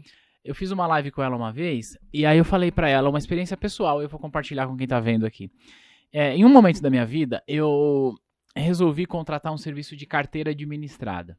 Carteira administrada, para quem não sabe, é quando você contrata o serviço da corretora, diz para a corretora, corretora, tá aqui o meu dinheiro, vai lá e compra as ações que o gestor achar que deve comprar, e, enfim, era isso, tá? Porque eu não queria me dar o trabalho de ficar olhando isso e tal. Só que eu durei dois meses fazendo isso. Por quê? Cara, eu entrava na minha conta, eu via tanta ação, tanto papel, que eu falava, cara, eu não tenho a menor ideia de onde está o meu dinheiro e nem por que está aqui. Olha só. Eu não quero mais isso. Eu preciso enxugar. E aí eu só consegui depois ter paz de espírito quando eu enxuguei a minha carteira assim, drasticamente, eu sabia exatamente cada papel que eu tinha ali. É, e eu contei isso para a Luísa é, em uma live e tal, porque, porque é isso, eu acho que investimento é para te dar paz de espírito. Total. Você falou no começo, Fábio, que você veio de uma família de classe média baixa, que seus pais trabalhavam muito para poder dar é, a dignidade para você e para seus irmãos. E eu não sei o, o teu background, mas eu vim também de uma família de classe média baixa e eu vi por muitas vezes a minha família é, endividada. Meu pai quebrou em negócio que ele tinha e tudo mais. E por muitas vezes eu vi o telefone de casa ligando, tocando, porque era alguém cobrando meu pai, enfim. É, eu, eu, eu vivi, vivi isso. E aí eu sempre falo o seguinte: se você investe na bolsa e você está preocupado com a oscilação, você está fazendo errado, velho. Totalmente. Investir na bolsa é para você dormir tranquilo. Quem tem que perder o sono é a pessoa que o telefone dela vai tocar amanhã e alguém cobrando Totalmente. ela. Totalmente. E aí, aí essa é uma filosofia que eu, que eu passei a seguir e que para mim faz mais sentido. Só que aí, Fábio, você falou muita coisa. Eu quero, eu quero chegar na GF, mas eu quero é, tentar trazer isso aqui para quem eventualmente tá, tá ouvindo a gente e pensando, tá, beleza, ele tá falando isso porque ele aprendeu com o Barsi. Eu quero começar agora, eu não sei o que, que eu faço. Como ah, boas empresas, como que eu analiso isso? É, tem gente que vai olhar, por exemplo, para a OIBR e vai dizer que a OIBR tá barato. Porque, de fato, nominalmente ela tá nominalmente barata. Nominalmente é centavos. Tá né? 50 centavos, mas a pergunta é, imagina que nós temos aqui na mesa alguém que está querendo começar a investir agora. O que essa pessoa deve fazer para ela ter decisões razoáveis. Claro que ela não vai ter a capacidade Sim. de análise que você tem, porque você faz isso há muito tempo, mas para começar nesse caminho, qual que é a, a, a filosofia que você ela deve Ela deve desligar todas as luzes da casa dela, tirar toda a água que ela consome e tentar viver por alguns dias. Explica, não entendi. Se você não conseguir viver sem. A pessoa está assistindo a gente aqui por, por algum motivo. É. Porque tem um computador que está ligado numa tomada. É. E se ela tem um celular, provavelmente está carregado, porque ela ligou também numa tomada para ligar esse celular. Ah. Se ela for viajar, quando ela for voltar, vai ter uma conta para ela pagar. Isso. Seja de água, seja de luz. Ah. Ou telefone. Ah. Então, eu acho que já é um bom motivo para você começar a enxergar empresas que te fornecem água, luz, telefone. Deu certo aí? Foi um corte, eu não sei como funciona. não, mas você entende? Entendo. Como é que você vai viver sem luz? Você tá numa. Tá... Cara, a pandemia aconteceu. Você deixou de pagar a conta Deixou de pagar? É, tá respondido. Deixa eu tomar banho? Não. Aconteceu, é, foi engraçado. Eu fui numa reunião da Sabesp em 2008, quando tava na crise do subprime. Quando todo mundo achou que o mundo ia acabar. É. O fim do capitalismo. É. É, quem socorreu, inclusive, foi o povo americano. Ah. Infelizmente, sempre, né, nunca são os banqueiros que sei lá, acabam é. pagando, enfim, é, É. outra coisa. Agora, crise de 2008, eu fui numa reunião da Sabesp, meu irmão tinha investido tudo que ele tinha ganhado de, de, de- não sei se foi, acho que foi em 2008, foi perto da pandemia, pa- da pandemia, da crise do subprime. Ele tinha investido uma parte que ele tinha do capital de uma empresa que ele tinha trabalhado, tudo em, ah, se eu não me engano, foi em Sabesp, a 40 e poucos reais naquela época. Bateu a pandemia, a ação foi para 15. E a gente foi numa reunião da Sabesp e o presidente na época fez assim, Alguém fez uma pergunta e falou: Como a crise de 2008 afeta a Sabesp? E o presidente respondeu: Você tem esposa? O rapaz fez: Tenho. Será que ela parou de lavar a louça, tomar banho? Você parou de tomar banho ou beber água? Ele falou: Não. Ele falou: É assim que afeta a Sabesp. Ou seja, não afeta. Não afeta. Então, assim, né, pode até afetar a cotação da Sabesp, que foi o que aconteceu. Isso. Que foi o que você falou. Você Ah. deu um exemplo maravilhoso no começo. Afetou a cotação, mas os fundamentos da empresa, você precisa ligar a luz, precisa beber água. Então, tomar banho. Então, começa por empresas que não podem, cujo serviço assim é tão essencial que não pode faltar. Se o mundo entrar em colapso, não pode faltar luz. Não pode faltar água, essa é a infraestrutura, cara. É. Se faltar luz e água, você tá no caos. Não vai adiantar você ter uma casa. Concorda ou não? Concordo. Você vai precisar sobreviver. Então, a ideia é começar por setores Com- da economia que são anticíclicos, Perfeito, perfeito. que tem de- Perfeito. são perenes. Totalmente perenes. E quando a gente fala, eu vou dar mais um exemplo, né? Quando a gente fala de energia, Uhum. é, é fácil você falar de energia, né? Mas energia você está subdividido basicamente assim, a grosso modo, você tem a geração, a transmissão, distribuição. Olhou para o seu poste, é a distribuição. distribuição. Só que você fala assim, porra, da onde é feita essa energia? Vamos É. supor que você mora né, em São Paulo, você tá na Avenida Paulista. Tem o poste lá, você fala, pô, tô, tá aqui o poste que tá ligando a minha luz. Tenta ir um pouquinho mais, um- voltar um pouquinho. Da onde vem essa luz que tá no poste? Ela é trazida do interior de São Paulo. Não sei onde o cara, onde a pessoa tá ouvindo, tá Sim. falando, mas é um Ah. exemplo aqui. Você tá no, ah, tá no interior de São Paulo, ela tá sendo trazida de alguma forma. Como ela tá sendo conduzida? Através de linhas de de transmissão, transmissão, as ah. torres de transmissão. Ah. Você vai passar em vários lugares, você vê torre de transmissão. Aí você fala, você dá mais uma recuada e fala, "Ó, da onde tá vindo? Essa torre tá Ah. vindo. Da onde tá vindo essa De energia? onde gerou isso? Da onde gerou isso aí? Ah. Aí você vai no interior de São Paulo, você tem aquelas hidrelétricas gerando a turbininha lá e fazendo a água cair, gerando a energia que tá chegando para você para carregar o seu celular. É isso. Aí você fala assim, pô, e qual desses setores são os melhores? Pô, você pode ver que geração e transmissão são bons setores, porque aí você tem que entender um pouquinho mais o negócio, e aí que você vai até o site da empresa É. e descobre o porquê. Ah, Tá aberto. Você vai no site e você fala, "Pô, por que uma empresa de transmissão é boa? Aí você vai lá e vê os contratos que faz com que eh, eles estejam operando em vários estados do país, né?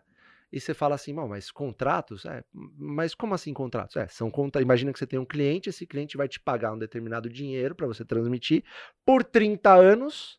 São contratos de 30 anos, adicionados, assim, é inflação mais alguma coisinha. É IGPM, IPCA, contratos ligados à inflação, ou seja, você está defendido da inflação. Pô, legal. E, ah, mas e a geração? Geração, mesma coisa. Então você tem que gerar, fazer, obviamente, é, é, conseguir gerar através de várias fontes, tanto é, são, são as hidrelétricas, mas fontes limpas também, solar, eólica. E você tem as, as mesmas condições, contratos de 30 anos. E é um setor que precisa ser desenvolvido no Brasil. É, ainda, né? Tem bastante, tem uma, A gente precisa de, de É. energia no Brasil. A distribuição ela é boa também, tem boas empresas que fazem as, as três eh, verticais, e as três vertentes. Só que a distribuição você tem mais. Você precisa de mais pessoas para operar, porque, Ah. sei lá, pode cair um raio no poste, você Ah. precisa mais gente para ir lá e consertar e tudo mais. As torres de transmissão, as linhas de transmissão, a geração de energia já é um pouco mais, um pouco menos pesado para você gerir a Você tem um empresa. investimento de infraestrutura alto, Perfeito. mas a manutenção não é tão grande quanto a Perfeito, distribuição, né? Perfeito, perfeito. Então, assim, existem riscos? Claro que existem. Todo negócio tem risco. Todos os negócios. Você é empresário, você tem Ah. risco no seu negócio. Eu sou empresário, tenho riscos no meu negócio. Agora, é, esses riscos são jurídicos, risco de canetada, Ah, como já aconteceu em 2012. O que, que, o que, que afetou as empresas de transmissão? Na época, eu olhava muito a TRPL, Transmissão Paulista. aham. É uma empresa que caiu muito, continuou pagando dividendos, e depois que eh, as coisas se normalizaram, pagaram, ah, eles pagaram dividendos multiplicado por 10, a ação Ah. multiplicou por quatro vezes e tudo mais. Foi uma canetada, é um risco jurídico que pode acontecer. Mas, eh, assim, a gente entende que, eh, a- apesar disso, são empresas que prosperaram lá atrás e vão continuar prosperando. A gente acredita totalmente no Sim, Brasil, no país é. que a gente tem. Então, eu acho que é um bom começo. Banco, mesma coisa. Bom, deixa eu resumir o que você falou aqui. Vambora. Olha só, coloca na te- tela grande aqui pra gente. Põe na tela. Olha só o que ele falou. Que você que está nos ouvindo ou nos assistindo está fazendo isso através de um dispositivo eletrônico. E para isso, claro, você paga a conta de luz. E toda vez que você paga a conta de luz, na sua conta você está pagando para a distribuidora. Mas a distribuidora vai pagar para a transmissora. E aí a, trans- a empresa de transmissão tem lucro e aí ele recebe dividendo. Então o que ele está dizendo é o seguinte: você está assistindo e está pagando dividendo dele. É bem isso mesmo. É bem isso, tem total razão, Tiagão. Essa que é, você definiu da melhor maneira possível. É exatamente isso, cara. Aí você tem outra, a gente chama de setores BEST, né? Bancos, energia, saneamento, seguro e telecom. É, seguro, é, assim, de, a grosso modo é muito fácil de explicar essas empresas. É. né? Como é que o banco ganha dinheiro? Ele empresta dinheiro. Ponto. É isso. Acabou. Aí você tem algumas métricas para avaliar, que são um pouco mais aprofundadas, que você consegue enxergar no RI, ligando e tudo mais. Índice de Basileia, que Uhum. mede um pouco mais a solidez do banco. Ah, enfim, seguro. Seguro você paga para não usar. Que legal. Já co- é um bom negócio. Já começa. Se Que você não entende nada de negócio, dá uma olhada pro seguro que você paga. Você Cara, paga querendo não usar. velho. Não é verdade? É espetacular. Você vai fazer o seguro do carro. Tudo que você quer é pagar e não usar. Ah, E se não, e enquanto o teu dinheiro não é usar, é, é um negócio bem fácil, né? Você pagou um ano, você tem um contrato de um ano. Enquanto você não usa e você não e você tá rezando para não usar, você tá tomando todo cuidado. De, eu vou falar do seguro alto, dirigindo o teu carro põe lá, sempre no estacionamento e tal. bonitinho e tal. E, e se bate, você reza para É. você mesmo poder consertar, uma isso. batidinha e tal. É.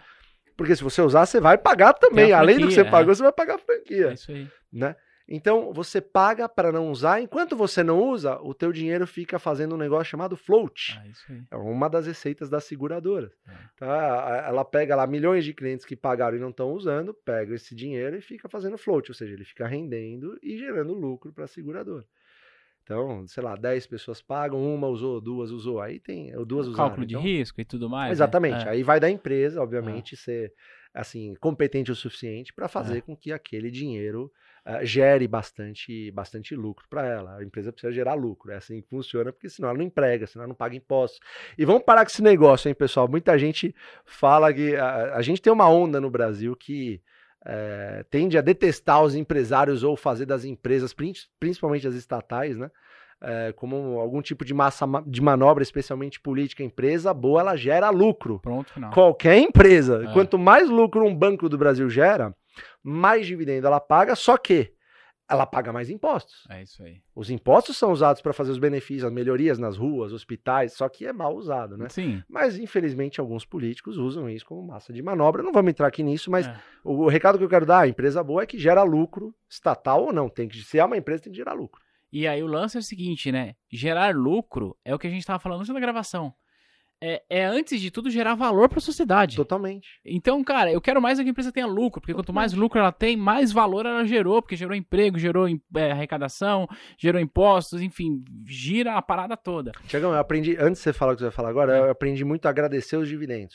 Ah, pode parecer uma parada meio, ah, é, isso aí é muito, sei lá, autoajuda. Eu, Ah. eu não acho, eu não- realmente não sinto assim, mas cada vez que você receber um dividendo, cara, baixa a cabeça, agradece a Deus, porque para ele ter chegado até você, muita gente trabalhou. E muita gente, muito pai de família, muita mãe de, de, de, de, de, né, muito pai, muita Ah. mãe, muitos filhos, gerando, pagando impostos e trabalhando.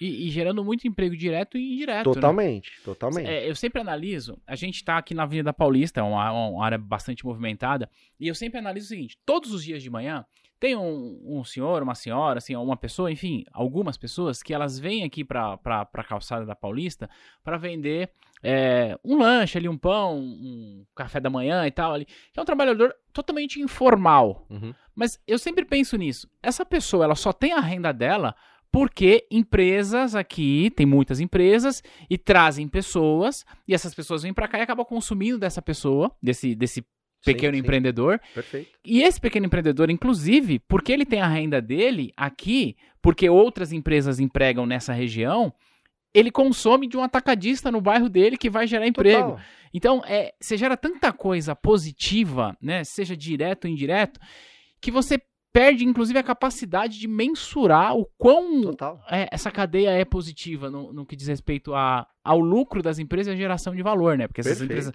para estar na Paulista, elas estão gerando lucro e estão Perfeito. contratando e por aí vai. E você imagina se essas pessoas, porque infelizmente o Brasil carece de educação financeira. Ah. É um pecado isso aí. Ah. Devia ter em tudo que é escola. Ah, No Brasil, educação financeira. O simples fato de você não gastar mais do que você arrecada É. já seria um bom começo. é isso aí. Mas se essas pessoas, esse pequeno empreendedor Ah. ou a pessoa que está consumindo nele, se ele, se ele entendesse um pouquinho que ele pode guardar um pouquinho do que ele ganha, em- ainda investir em boas empresas, porque, cara, você tem empresas aí que você compra por menos de 10 reais.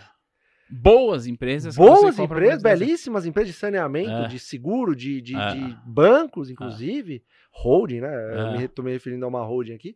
Mas é, é, se a pessoa tem esse, esse discernimento, ela prospera. O brasileiro é muito trabalhador, cara. É. Brasileiro não tem medo de trabalhar, não, cara. Eu, eu tenho muito orgulho do, do porra desse país aqui. Eu acho Não é? fantástico, cara. É. É, esse, você sai na Paulista, é, já é um motivo de orgulho, porque você fala, Exato. caramba, olha a galera trabalhando, É. olha aqui o negócio movimentando.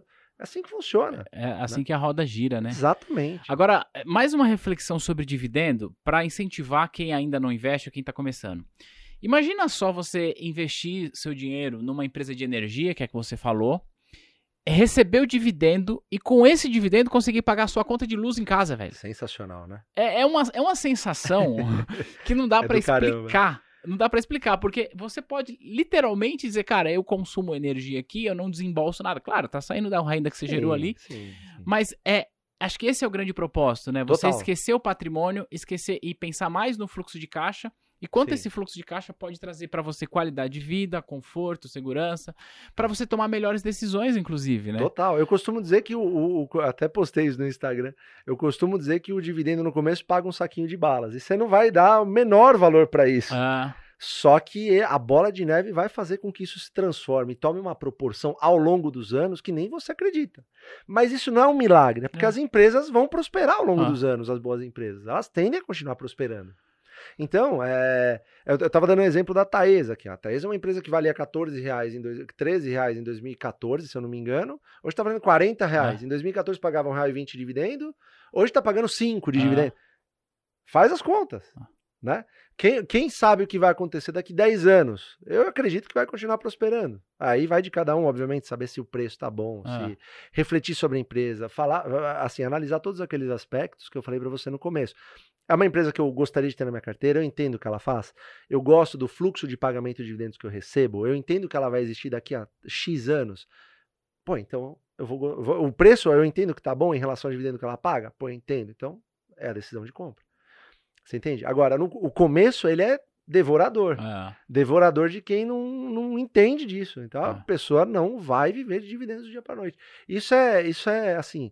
Eu, eu, eu- a, a gente, se pudesse, e a gente pode, em todas as lives do AGF, a gente abre falando que o cara não vai viver de dividendo do dia para noite. ponto final. Ponto. É, não, não tem riqueza rápida. É. Tem o cara que faz day trade. Em algum momento eu fiz day trade na minha vida também. Me arrependi cegamente porque eu comecei ganhando. É. A pior porcaria que Aí- aconteceu na minha você vida. Cara, Eu sempre dou exemplo, sabe de quem, Tiagão? Da Ah. Magazine Luiza, irmão. É, ah, Lembra a Magazine Luiza que valia eu centavos? lembro. O Alasca fez um baita Uhum. trabalho, mas os caras os caras são gestores profissionais, muito bem gabaritados. Hum. É diferente da pessoa física. Eu olho pra pessoa física. É isso aí. Pega o cara que comprou 80 centavos. Vamos, vamos fazer exercício básico aqui. Pessoal da produção, Ah. também, vou, eu vou pegar todo mundo. Você comprou, vocês compraram uma, uma empresa a 80 centavos. O exercício, posso olhar pra lá, pessoal? Claro, claro que sim. Eles vão olhar depois a inclusive. A câmera dele. já tá ali pensando com a ação que ela vai comprar 80 centavos. Olha lá. Ah. Comprei 80 centavos a ação. Ela foi pra um real. Talvez vocês não vendam. É. Ela foi pra 1,60 em pouco tempo, dois meses. Talvez vocês não vendam. Ela foi pra 3 reais. Será que vocês não vendem pra trocar por uma outra? Porra. Eu acho que venderiam antes. É, sim. Eu difícil você segurar de 80 centavos pra 3 Conheço uma galera que em, vendeu muito em antes. dois anos, um ano, sei pouco lá. menos até. É, é. né? Aí você imagina que você vendeu a ação a 3, você fala, comprei 80 centavos. Comprei 800 reais de ações, vendi a 3 mil reais, ó. É, baita, Ó. renta- baita rentabilidade. Sou, Acompanha, segue Vem o pai, pai, aqui. vem com o Vem com o pai. É. Eu comprei 800 reais, virou 3 mil reais. Aí você vende, se comemora, pede uma pizza, fala, É. hoje eu estourei, agora eu É. sei o caminho. Vem que o pai tá on. Agora, agora eu sei o caminho da riqueza. Só Ah. que passa um ano, a ação tá 100. Ah, E aí? Foi a Magazine Luiza. ah. Aí, vo- ah, e, quanto de gente que não aí? entrou nela sem? E quando a gente entrou nela 100, depois caiu tudo de novo. Você entende? É, é, eu, não, eu não tô querendo tirar um barato dessa pessoa, tô Sim. querendo fazer com que ela entenda que, primeiro, muito provavelmente ela comprou porque estava barato nominalmente, não Isso. sabia o que a empresa fazia, não sabia dos projetos dela, muito diferente do Alasca, que obviamente claro. estava acompanhando. É. Era outra história, Ah. gestores profissionais Ah. renomados, o Breda, o Luiz Ah. Alves, são Tá, craques, não precisa nem ah, falar. ah. né? Só que assim, a- o investidor, o individual lá, ele, ele foi na onda, não sabia o que estava fazendo, não sabia o que estava acontecendo. Esse é o cara que se ganhou, vai atrelar ao ganho dele a um golpe de sorte Ah. e vai levar isso pro resto da vida e vai se ferrar em algum momento Ah, e vai botar a culpa na bolsa, isso que é o Ah. pior. ah, é. Ou o contrário, ou ele, ou ele, é, é, ele, ele vai se ferrar, ou ele é, é, não, ele, ou ele comprou a 100 reais, ela baixou tudo e ele fala, eu nunca mais quero saber desse negócio Ah. de bolsa de valores aí. É isso mesmo. Então é o comportamento, né, cara? É um E- negócio.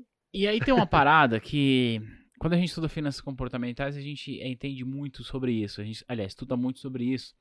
Que é excesso de confiança, ilusão do controle. Porque assim, é, ó, sobre day trade, cara, tem estudos que comprovam que 97% das pessoas não sobrevivem ao longo Apanham. prazo. Ponto. Só que a pessoa, ela acha que, não, eu sou esse 3% aí, cara. Eu vou fazer.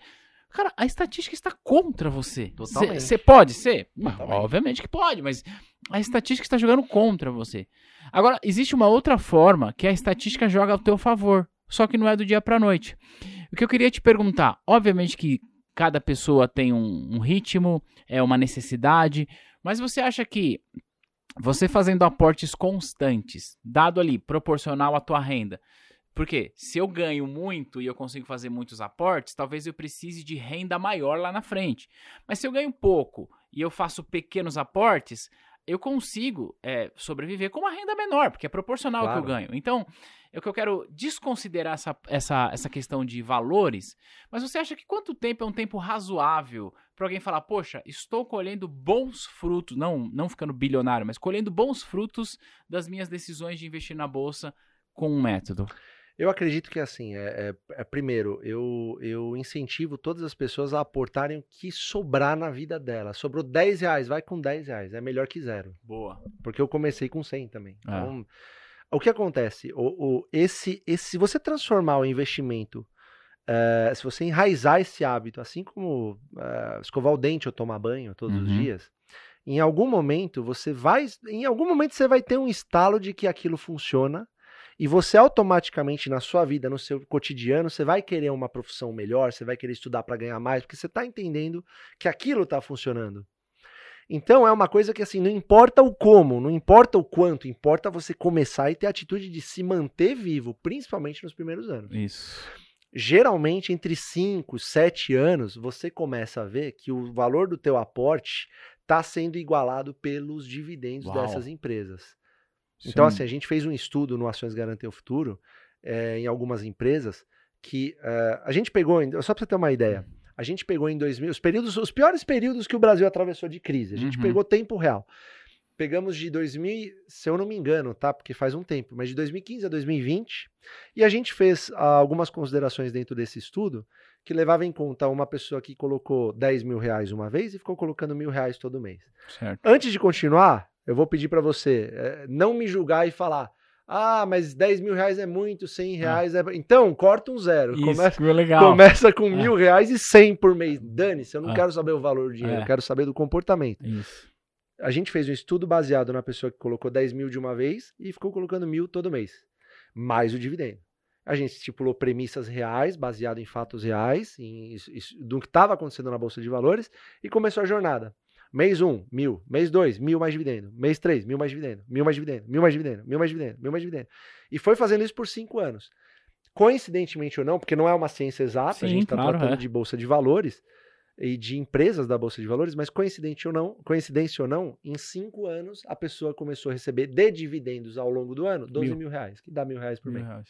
Então isso se igualou. Fizemos um outro estudo também num, num- num- mini, mini curso eh, que a gente tem gratuito, que chama Independência ou Sorte, que é a mesma coisa. A gente fez isso com uma ação, uma seguradora, mesma coisa, mesmo resultado. Eu acho que foi cinco ou seis anos, alguma coisa assim. Então, é, o, o, o, método que a gente usa, ele não, ele não prevê que você compre uma empresa. Ele prevê que você compre a melhor oportunidade do momento. Sim. é. Pode ser a mesma empresa ou pode ser outra empresa. O dividendo que você recebe, você não precisa colocar na mesma empresa. Ah, Você pode ir colocando em outras empresas que acabaram caindo, sofrendo uma notícia negativa. Enfim, isso pode acontecer e deve acontecer, porque o mercado oscila. é. A melhor coisa que pode acontecer para quem investe no- na, na Bolsa de Valores é que o mercado oscile, Isso de aí. preferência para baixo, Pra se baixo. você segue a nossa estratégia. É. É. Porque você vai comprar mais, mais boas empresas. A decisão, cara, fica muito mais fácil. É muito mais fácil ver todo mundo, assim, ó, o mercado em pânico, derrubando todas as empresas. Só que você começa a olhar os fundamentos dos dividendos e você fala, puxa, mas Cara, isso aqui nada tá mudou. barato. É. Nada mudou, isso aqui tá extremamente barato. Aí você compra. Ah, Só que às vezes leva anos para que isso dê resultado. Ah. Você tá, mas você tá comprando um bom negócio, uma boa empresa com um bom fundamento.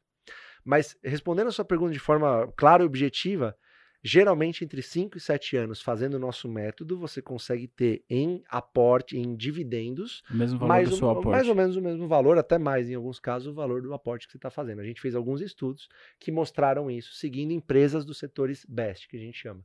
Então a gente foi navegando entre essas empresas, aportando sempre na melhor oportunidade de acordo com algumas premissas, Uhum. e foi fazendo isso mês a mês, adicionando o dividendo que a gente recebia. Então era uma carteira previdenciária privada, Sim, é. a gente pegava uma empresa boa, reinvestia, uma outra boa, reinvestia, uma outra boa, fazia isso mês 1, mês 2, mês 3, mês 4, mês, ano 1, ano 2, ano 3, ano 4, ano 5. Só que o mais legal é que a gente parou no ano 5, né? É. Ah, qualquer dia a gente vai pegar e continuar. Por 10 anos. Vai continuar por 10, por 20, porque é a vida toda, É. entendeu? Bom, antes de eu, de eu te falar, so- eu quero falar agora sobre a GF, mas antes eu quero Claro. deixar um recado importante. Não sei se você reparou, mas se você olhar pro rostinho do pessoal que trabalha com a gente, ó, gente boa, cara. é, o, o, o Cauã tem 20, 19? 20, 23, 24 anos, mais ou menos. vocês já estão investindo, não? Ó, Pra você investir, cara. Você ó, já. ó. Então o que eu quero dizer, ó, cara, um conteúdo desse, de lambuja pra vocês, é pra vocês, quando chegar com 30, 35 anos, falar, puta, Fábio, obrigado por você ter ido lá na T2 Pô, que naquele é tempo. Isso, cara. que é isso, eu que agradeço. esse conteúdo e eu ainda no meu cursinho da CNPI. É, pois é, Olha lá. então. Bom, e, e também você na T2, né? Vamos lá, vamos Olha lá, vamos- olha lá. Bom, Fábio, cara, foi sensacional tudo que a gente tá falando até aqui, mas eu quero te perguntar mais coisas agora especificamente sobre o AGF. Em 2019, se eu não estiver enganado, você me corrige. Cara, nasce o AGF. Sim, Foi em 2019? foi. Que papo é esse? Que loucura foi essa que vocês falaram? Quer saber? Vamos falar pra galera como é que o Barça investe. Porque o que você fez foi. Você teve a felicidade de ter o Barça como seu mentor pessoal. E agora, como o Barça não tem como ser, não tem condições de ser mentor de todo mundo. Cara, vamos pegar o método do Barça e trazer. Então tá você, a Luíse e o Felipe. Que, que ideia foi essa? Como que isso surgiu? Compartilha com a gente. Cara, o AGF, o AGF, assim, foi o estudo do Barça em 1970, né? Que é o Ações Garantem o Futuro, né? E, cara, basicamente foi, foi assim, foi bem engraçado. Eu, eu, com esse negócio de internet, eu comecei a me apaixonar bastante pelo mercado digital. Sempre gostei muito disso também. É, porque você já fazia site. Já tudo. fazia site, então era, era bem linkado assim. Felipe Alu, cara, Felipe já conhecia da corretora que também vai, vai vir contar a história aqui, é uma É. história fenomenal também. E parece que, sabe aquele negócio de eh, junção, é uma junção divina, o Ah. negócio era pra ser, assim. Eh, ele já investia, a Lu eu conheci em 2008 no Santander, ela era baixinha ainda, pequenininha, Ah. tava começando, e o Barça já tava levando ela. Eh, em 2000 e, em- acho que foi em 2000 e, 2018, final de 2018, alguma coisa assim, né? Eu, ah, eu, assim, quando eu alcancei minha liberdade financeira, eu fiz algumas coisas. Primeiro foi tirar um ano sabático, foi a pior coisa que eu fiz na minha vida. Sério? Foi péssimo. Ah. Eh, me senti um inválido. Foi- Pobreza, eu acho que é, o significado de pobreza não é não ter dinheiro, é, é não, não produzir. Ah, Isso eu acabei aprendendo. A gente tem sempre que aprender, é incrível. É. Isso é legal pra caramba na vida. Mas assim, acabei tirando um sabático, foi a pior coisa que eu fiz na minha vida. Só que aí eu comecei a falar, não, eu preciso fazer uma coisa legal que me agregue, que eu goste. Eu não gostava mais de fazer site, gostava do mercado digital, mas eu gostava bastante, por exemplo, de eh, assim, eu tentava passar isso que eu sabia para as pessoas. E como eu tinha bastante cliente dos sites e tinha minha irmã também que tinha escola pública, eu comecei a dar uma de louco, fazer palestras, assim. Tipo, eu, eu pegava um cliente meu que tinha, sei lá, 100 funcionários, falei, ah, deixa eu falar quer- aqui sobre Você começou. Não, você, Ah, você falava isso. Deixa eu falar aqui sobre É, investimentos. eu, eu tá? falava, você quer que eu falo sobre investimentos, tal, alguma coisa? Porque eu, eu, eu, eu, assim, modéstia à parte, eu manjo um pouquinho Ah. disso, eu posso agregar, tal. E eu tô, mas eu tava fazendo isso por conta de caridade. Eu, eu sempre ajudei muito uma, tem uma instituição na Zona Leste que eu ajudo, e eu fazia isso em troca de alimento, em troca de fralda, tal. Eu não pedia dinheiro em troca.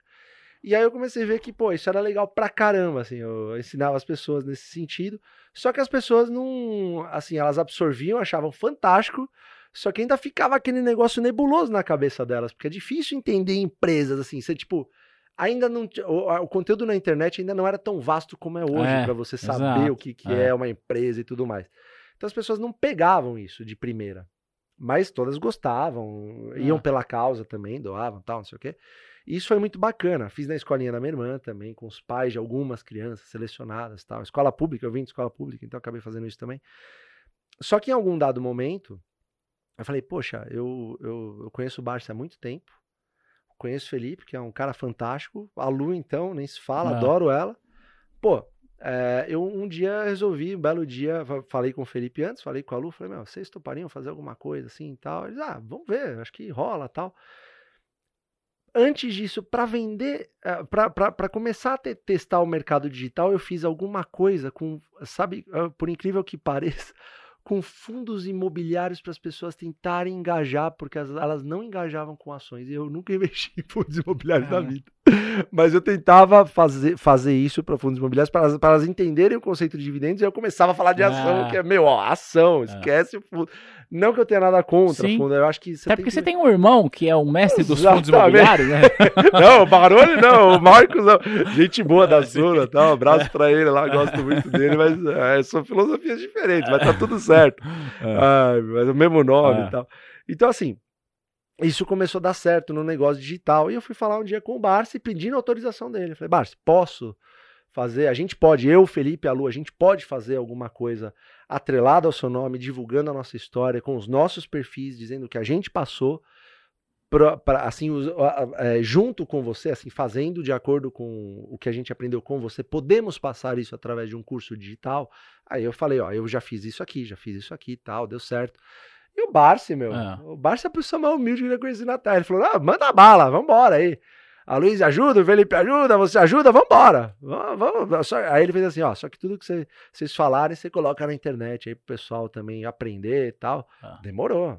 Ah. Eu- tudo que eu mais quero é que o Brasil prospere com a filosofia Isso, dele. É isso aí. A gente podia não fazer nada. O AGF nasceu, assim, o Felipe, a Luiz e eu, nós vivíamos de dividendos. Sim. E aí não precisava fazer nada. Ah.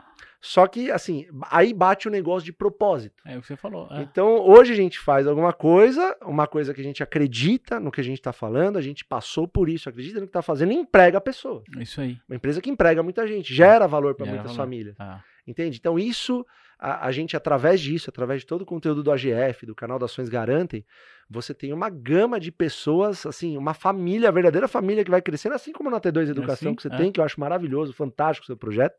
Você tem uma família crescente de É. pessoas que estão entendendo essa mensagem e estão passando para os seus filhos, para os seus netos, para as pessoas que estão rondando. E é uma mensagem de prosperidade, É cara. A gente tem pessoas no Brasil e no mundo inteiro.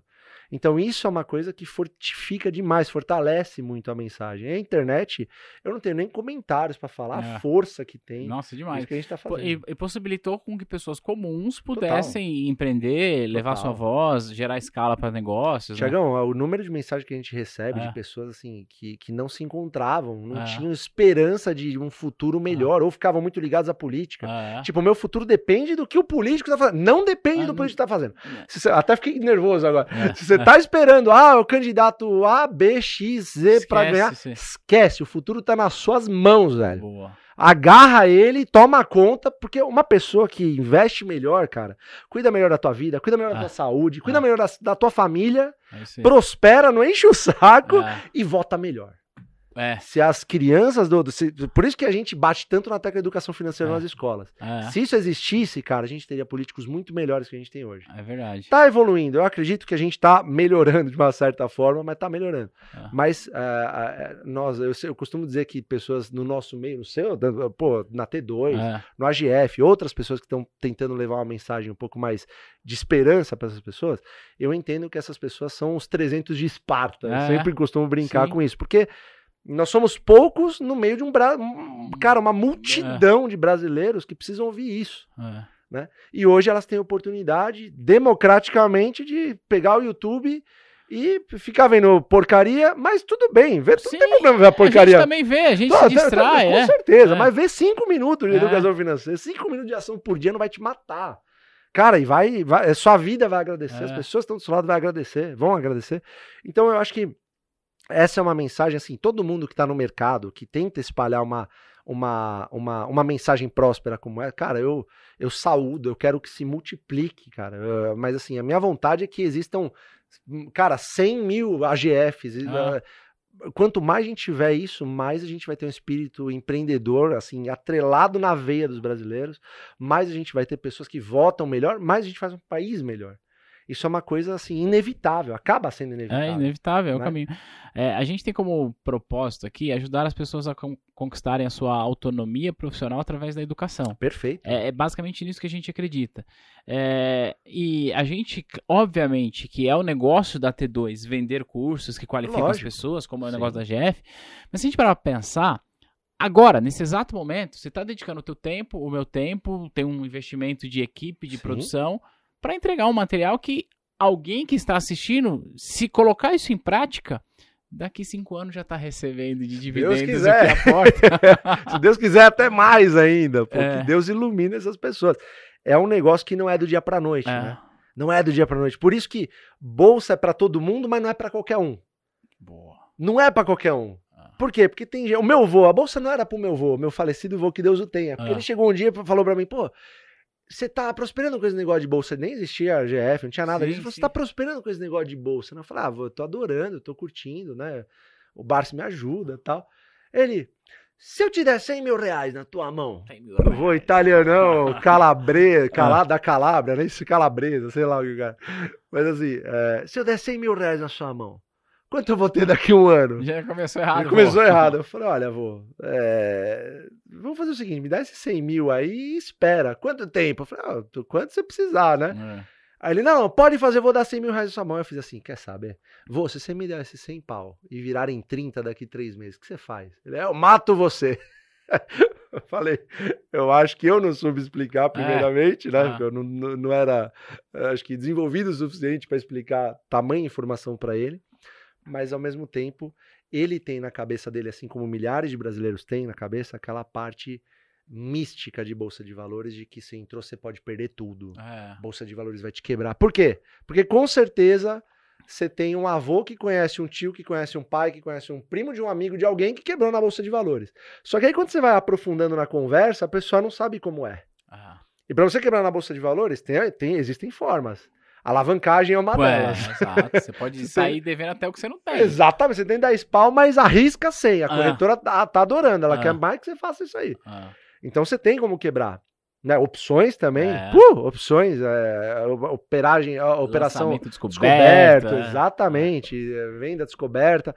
Então você tem formas de quebrar. Agora, é, quando você aprofunda essa conversa com uma pessoa que fala, eu tenho medo de bolsa porque eu conheço alguém que quebrou, quebrou, perdeu tudo, tenta aprofundar essa conversa. Você fala, porque eu aprofundei com o meu avô. Eu falei, mas como é que ele quebrou? Ah. Aí ele falou assim: ah, é um amigo de um amigo meu que Ah. investiu em Petrobras. Daí eu falo, pô, vô, mas quando foi isso? Ele fala, ah, foi 1900 e Guaraná com rolha. Aí você fala, porra, vô, mas a Petrobras não quebrou. A Petrobras tá lá. Petrobras tá ali. Ele é, mas ele quebrou, não sei como. Eu falei, mas por que, que ele quebrou? Sabe, Ah. sabe essas histórias que nunca. É. Fala, investir na Petrobras. A Petrobras existe É. ainda, que não quebrou a Petrobras. Mas a pessoa quebrou. Alguma coisa errada fez.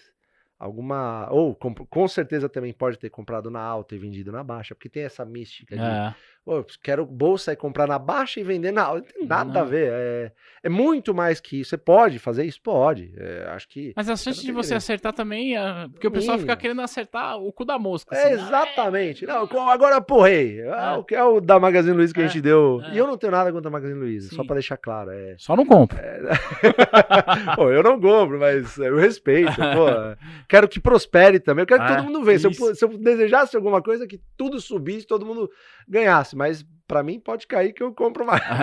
Acho que essa é a pegada. É. Então, as pessoas têm muito. a- Acho que o nosso papel é, é tentar desmistificar esse mercado que é cheio de nego contando história pra tudo que é lado, história desencontrada, e não entende esse cerne, que é, Ah. cara, comprar boas empresas que pagam bons preços, eh, com bons preços que pagam bons dividendos e fazer disso uma rotina, como se você fosse tomar banho, escovar o dente.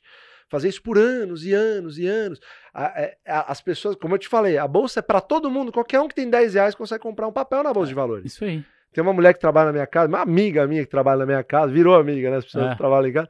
E investe hoje, investe. Ela, ela fala: Ó, seu Fábio, eu consigo investir 100 reais por mês. Eu falei: Nossa, Ótimo. que legal. Eu Ah. conheço alguém que começou assim. É. Aí eu falo: ó, sua missão é ter dinheiro suficiente pra, se não quiser trabalhar aqui, falar: seu Fábio, eu tô, É tô indo embora. Falei, Tá certo, sinal que eu te desenvolvi o suficiente pra você ter essa liberdade. Se quiser trabalhar aqui é porque você gosta, porque É você ama, tá tudo certo. É Sabe? fazer Então- as pessoas prosperarem mesmo, só que né? essa mensagem que eu passei pra ela já passou pro marido, já passou pros Ah. filhos, já passou pros sobrinhos, já e, e, e assim, a gente muda. Ah, A gente consegue mudar. Imagina na internet, né? Essa mensagem que você tá passando aqui, Ah. graças ao teu canal, que, Ah. cara, eu sou fã da tua empresa, Que legal. você sabe disso. É, é, graças a isso que você tá fazendo aqui, você tá levando uma mensagem próspera para Ah, milhões isso de brasileiros. Ainda não, sou, não são milhões, Não, né? é. Porque é, as pessoas têm mais interesse ainda por, sei lá, reality show, É. enfim. Mas, Mas, cara, é, é um trabalho que a gente vai fazendo. De, A gente faz o e- nosso, né, e- Thiago? E formiguinha, de escala e tal, enfim. fazemos Um o monte de gente vai se conectar com, com o trabalho que a gente faz e vai seguir, outras não, e tá tudo bem, cada um tem um momento. Mas é, a, a gente vai seguir falando, esse é o ponto. Trabalho de formiguinha a gente sabe fazer, É, né, Tiago? a gente vai seguir Então, falando. a gente faz, tá tudo certo. E tomara que o Brasil continue com essa. Não, continue não. é- é- eu falo continue, mas assim, os investidores vêm crescendo bastante. Isso, Isso, é. é muito bom. Isso é demais, Isso cara. é bom pra caramba. É. Só que as- os, os novos entrantes não têm necessariamente essa nossa, Essa mentalidade. essa nossa mentalidade. Mas é- já é um passo a mais. Ah, Né? Antigamente você tinha, sei lá, 200 mil investidores no. no, no- cara, bateu 5 milhões agora. É claro que tem um pouco É, de Nubank tal, é, o pessoal é. do Nubank que arrastou muita gente, mas é bom, eu acho que é bom, Sim, né? É- é- eu acho que é um negócio bom, porque acaba de uma certa forma, eu tenho certeza que algum desses milhões começaram, ah, é, é, pode ser, podem ser poucos, mas eu tenho certeza que algum desses milhões que o Nubank trouxe para o mercado, com certeza, de alguma maneira foram impactados, com certeza quiseram em algum momento se interessar por saber o que que é aquela ação que ele recebeu. exato. É, Pode ser um primeiro passo é. né? Não tem o passo perfeito, né? O cara vai começar aqui, vai do- de um jeito tranquilo. Não, não, errei pra caceta na Bolsa de Valores, as pessoas erram mesmo. E acho que esse é, o, esse é o desafio e acho que isso é o mais legal também. O Brasil é um mar gigante, é um mato alto gigante para novos investidores e com empresas fantásticas para você se associar. Sensacional. Eu não queria parar, não. Mas eu vou contar só uma coisa. Cara, é, a minha primeira nota de corretagem é de 2009. Era no papel, então. É, Era o papelzinho isso, da CBLC, se eu é. não me engano. Eu comprei uma, uma, uma ação do Itaú. Aí você vai falar, Thiago, por que você comprou a ação do Itaú? Eu não tenho a menor ideia. Mas é porque eu trabalhava no banco. Olha que legal. E eu queria entender aquela parada. Olha que legal. Então, o que eu tô dizendo é, na maioria das vezes, quando você vai começar, na maioria das vezes não, com certeza, quando você começa, você não tem todas as informações que você precisa pra ser um baita do analista. Não tem. Você tá coberto de razão. Mas você tem que começar, velho. Cara, é, você tem uma amiga que fala: se você fosse um bolo, você, estaria co- você teria cobertura de razão. Eu acho isso é bem imbecil, mas acho fantástico. Enfim, mas vai, vai de encontro com aquilo que eu É. falei. Você deve começar com aquilo que você tem, É. que não vai te fazer falta, mas começa, É. velho. Começa. É isso aí. É 10 reais que sobrou, vai com 10, então. É. Vai do jeito que dá, mas vai. Então, assim, é- é- a estratégia, ela, ela é meio que a prova de balas por si É. só, porque você vai colocar um dinheiro que não vai te fazer falta, Ah, é um dinheiro para sua aposentadoria, que é para você mesmo Ah. daqui a 30 anos, Ah. alguma coisa assim, e vai fazer disso um hábito. É 10 reais que sobra, então é 10 reais que você vai começar. sim, é. 10 reais é mais que zero. É É, isso aí. é muito mais que zero. É só pegar. Sensacional. Fabião, cara, o papo tá incrível, mas eu preciso deixar isso aqui com um gostinho de quero mais. Seguinte, olha pra aquela câmera ali, conta pra galera como que o pessoal te acha e como que interage com você, quais são as suas Perfeito. redes. Bom, Tiagão, primeiramente, cara, eu queria agradecer você, o pessoal aqui, vocês são fantásticos aí, Uhum. acho muito legal, me receberam super bem, parabéns pela casa nova aqui. Obrigado, Que obrigado. você prospere vezes mil, contrate uma pancada É de aí. pessoas aí e tal, e prospere cada vez mais.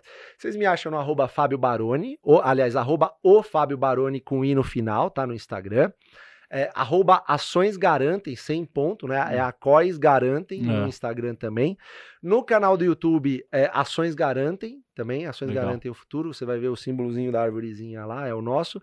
Nós fazemos lives praticamente toda quinta-feira para pegar o investidor e ajudar ele do início ao fim. Temos treinamentos, eh, conteúdo diário no Instagram, em todos os nossos Instagrams.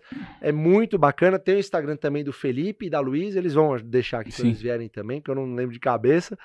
Mas é bem bacana. Acho que o conteúdo que você, assim, é um conteúdo que você com certeza vai assimilar. A gente tenta passar da melhor forma Sim, possível, de é. uma maneira bem, bem prática, para você conseguir entender de uma maneira bem prática também. Então, acho que tá feito aí o convite. Espero que as pessoas tenham gostado aí de um pouquinho que eu tenho A a, gente, tem, falar. a gente tem um acordo aqui com os visitantes que eu, que eu não falo, deixa pra falar agora. Se, se o Fábio receber mensagens no Instagram dele dizendo que viu ele aqui no podcast da T2, ele diz que volta. Ele não falou não, mas eu que tô falando. Volto, maior prazer, pô. Prazerzaço aqui, Tiagão. Volto sim. Bom, nós tivemos muitos ensinamentos aqui e mais do que ensinamentos também é inspiração. Então quero de verdade te agradecer por isso. Pra mim também serve é, é, a gente falou aqui sobre o negócio, né? Sim. Eu sempre falo sobre o podcast. O podcast da T2, ele não é um negócio, ele não é um braço do nosso negócio, porque ele não gera dinheiro. Ponto. A gente paga pra produzir isso aqui. Mas, cara, o que eu aprendo com os Ele convidados? gera aqui? valor pra caramba, É Tiagão. Você não demais, bota uma fé. cara. As pessoas que assistem É, aí, cara, exato. elas têm algum insight de acordo com alguma É. coisa que elas ouvem e é isso que elas estão precisando pra seguir. Então, o valor que vocês geram aqui é fantástico, cara. Cara, obrigado, obrigado por ter eu que vindo. agradeço, irmão. Obrigado Contem sempre mesmo. comigo, sucesso na GF. E pra você, põe na tela grande aqui, produção. Pra você que está vendo a gente até agora, lembra de deixar esse comentário. Vai lá no Instagram do Fábio, diz que viu ele no Fincast, que ele vai voltar aqui. E a gente vai se ver no próximo material. Tchau, tchau.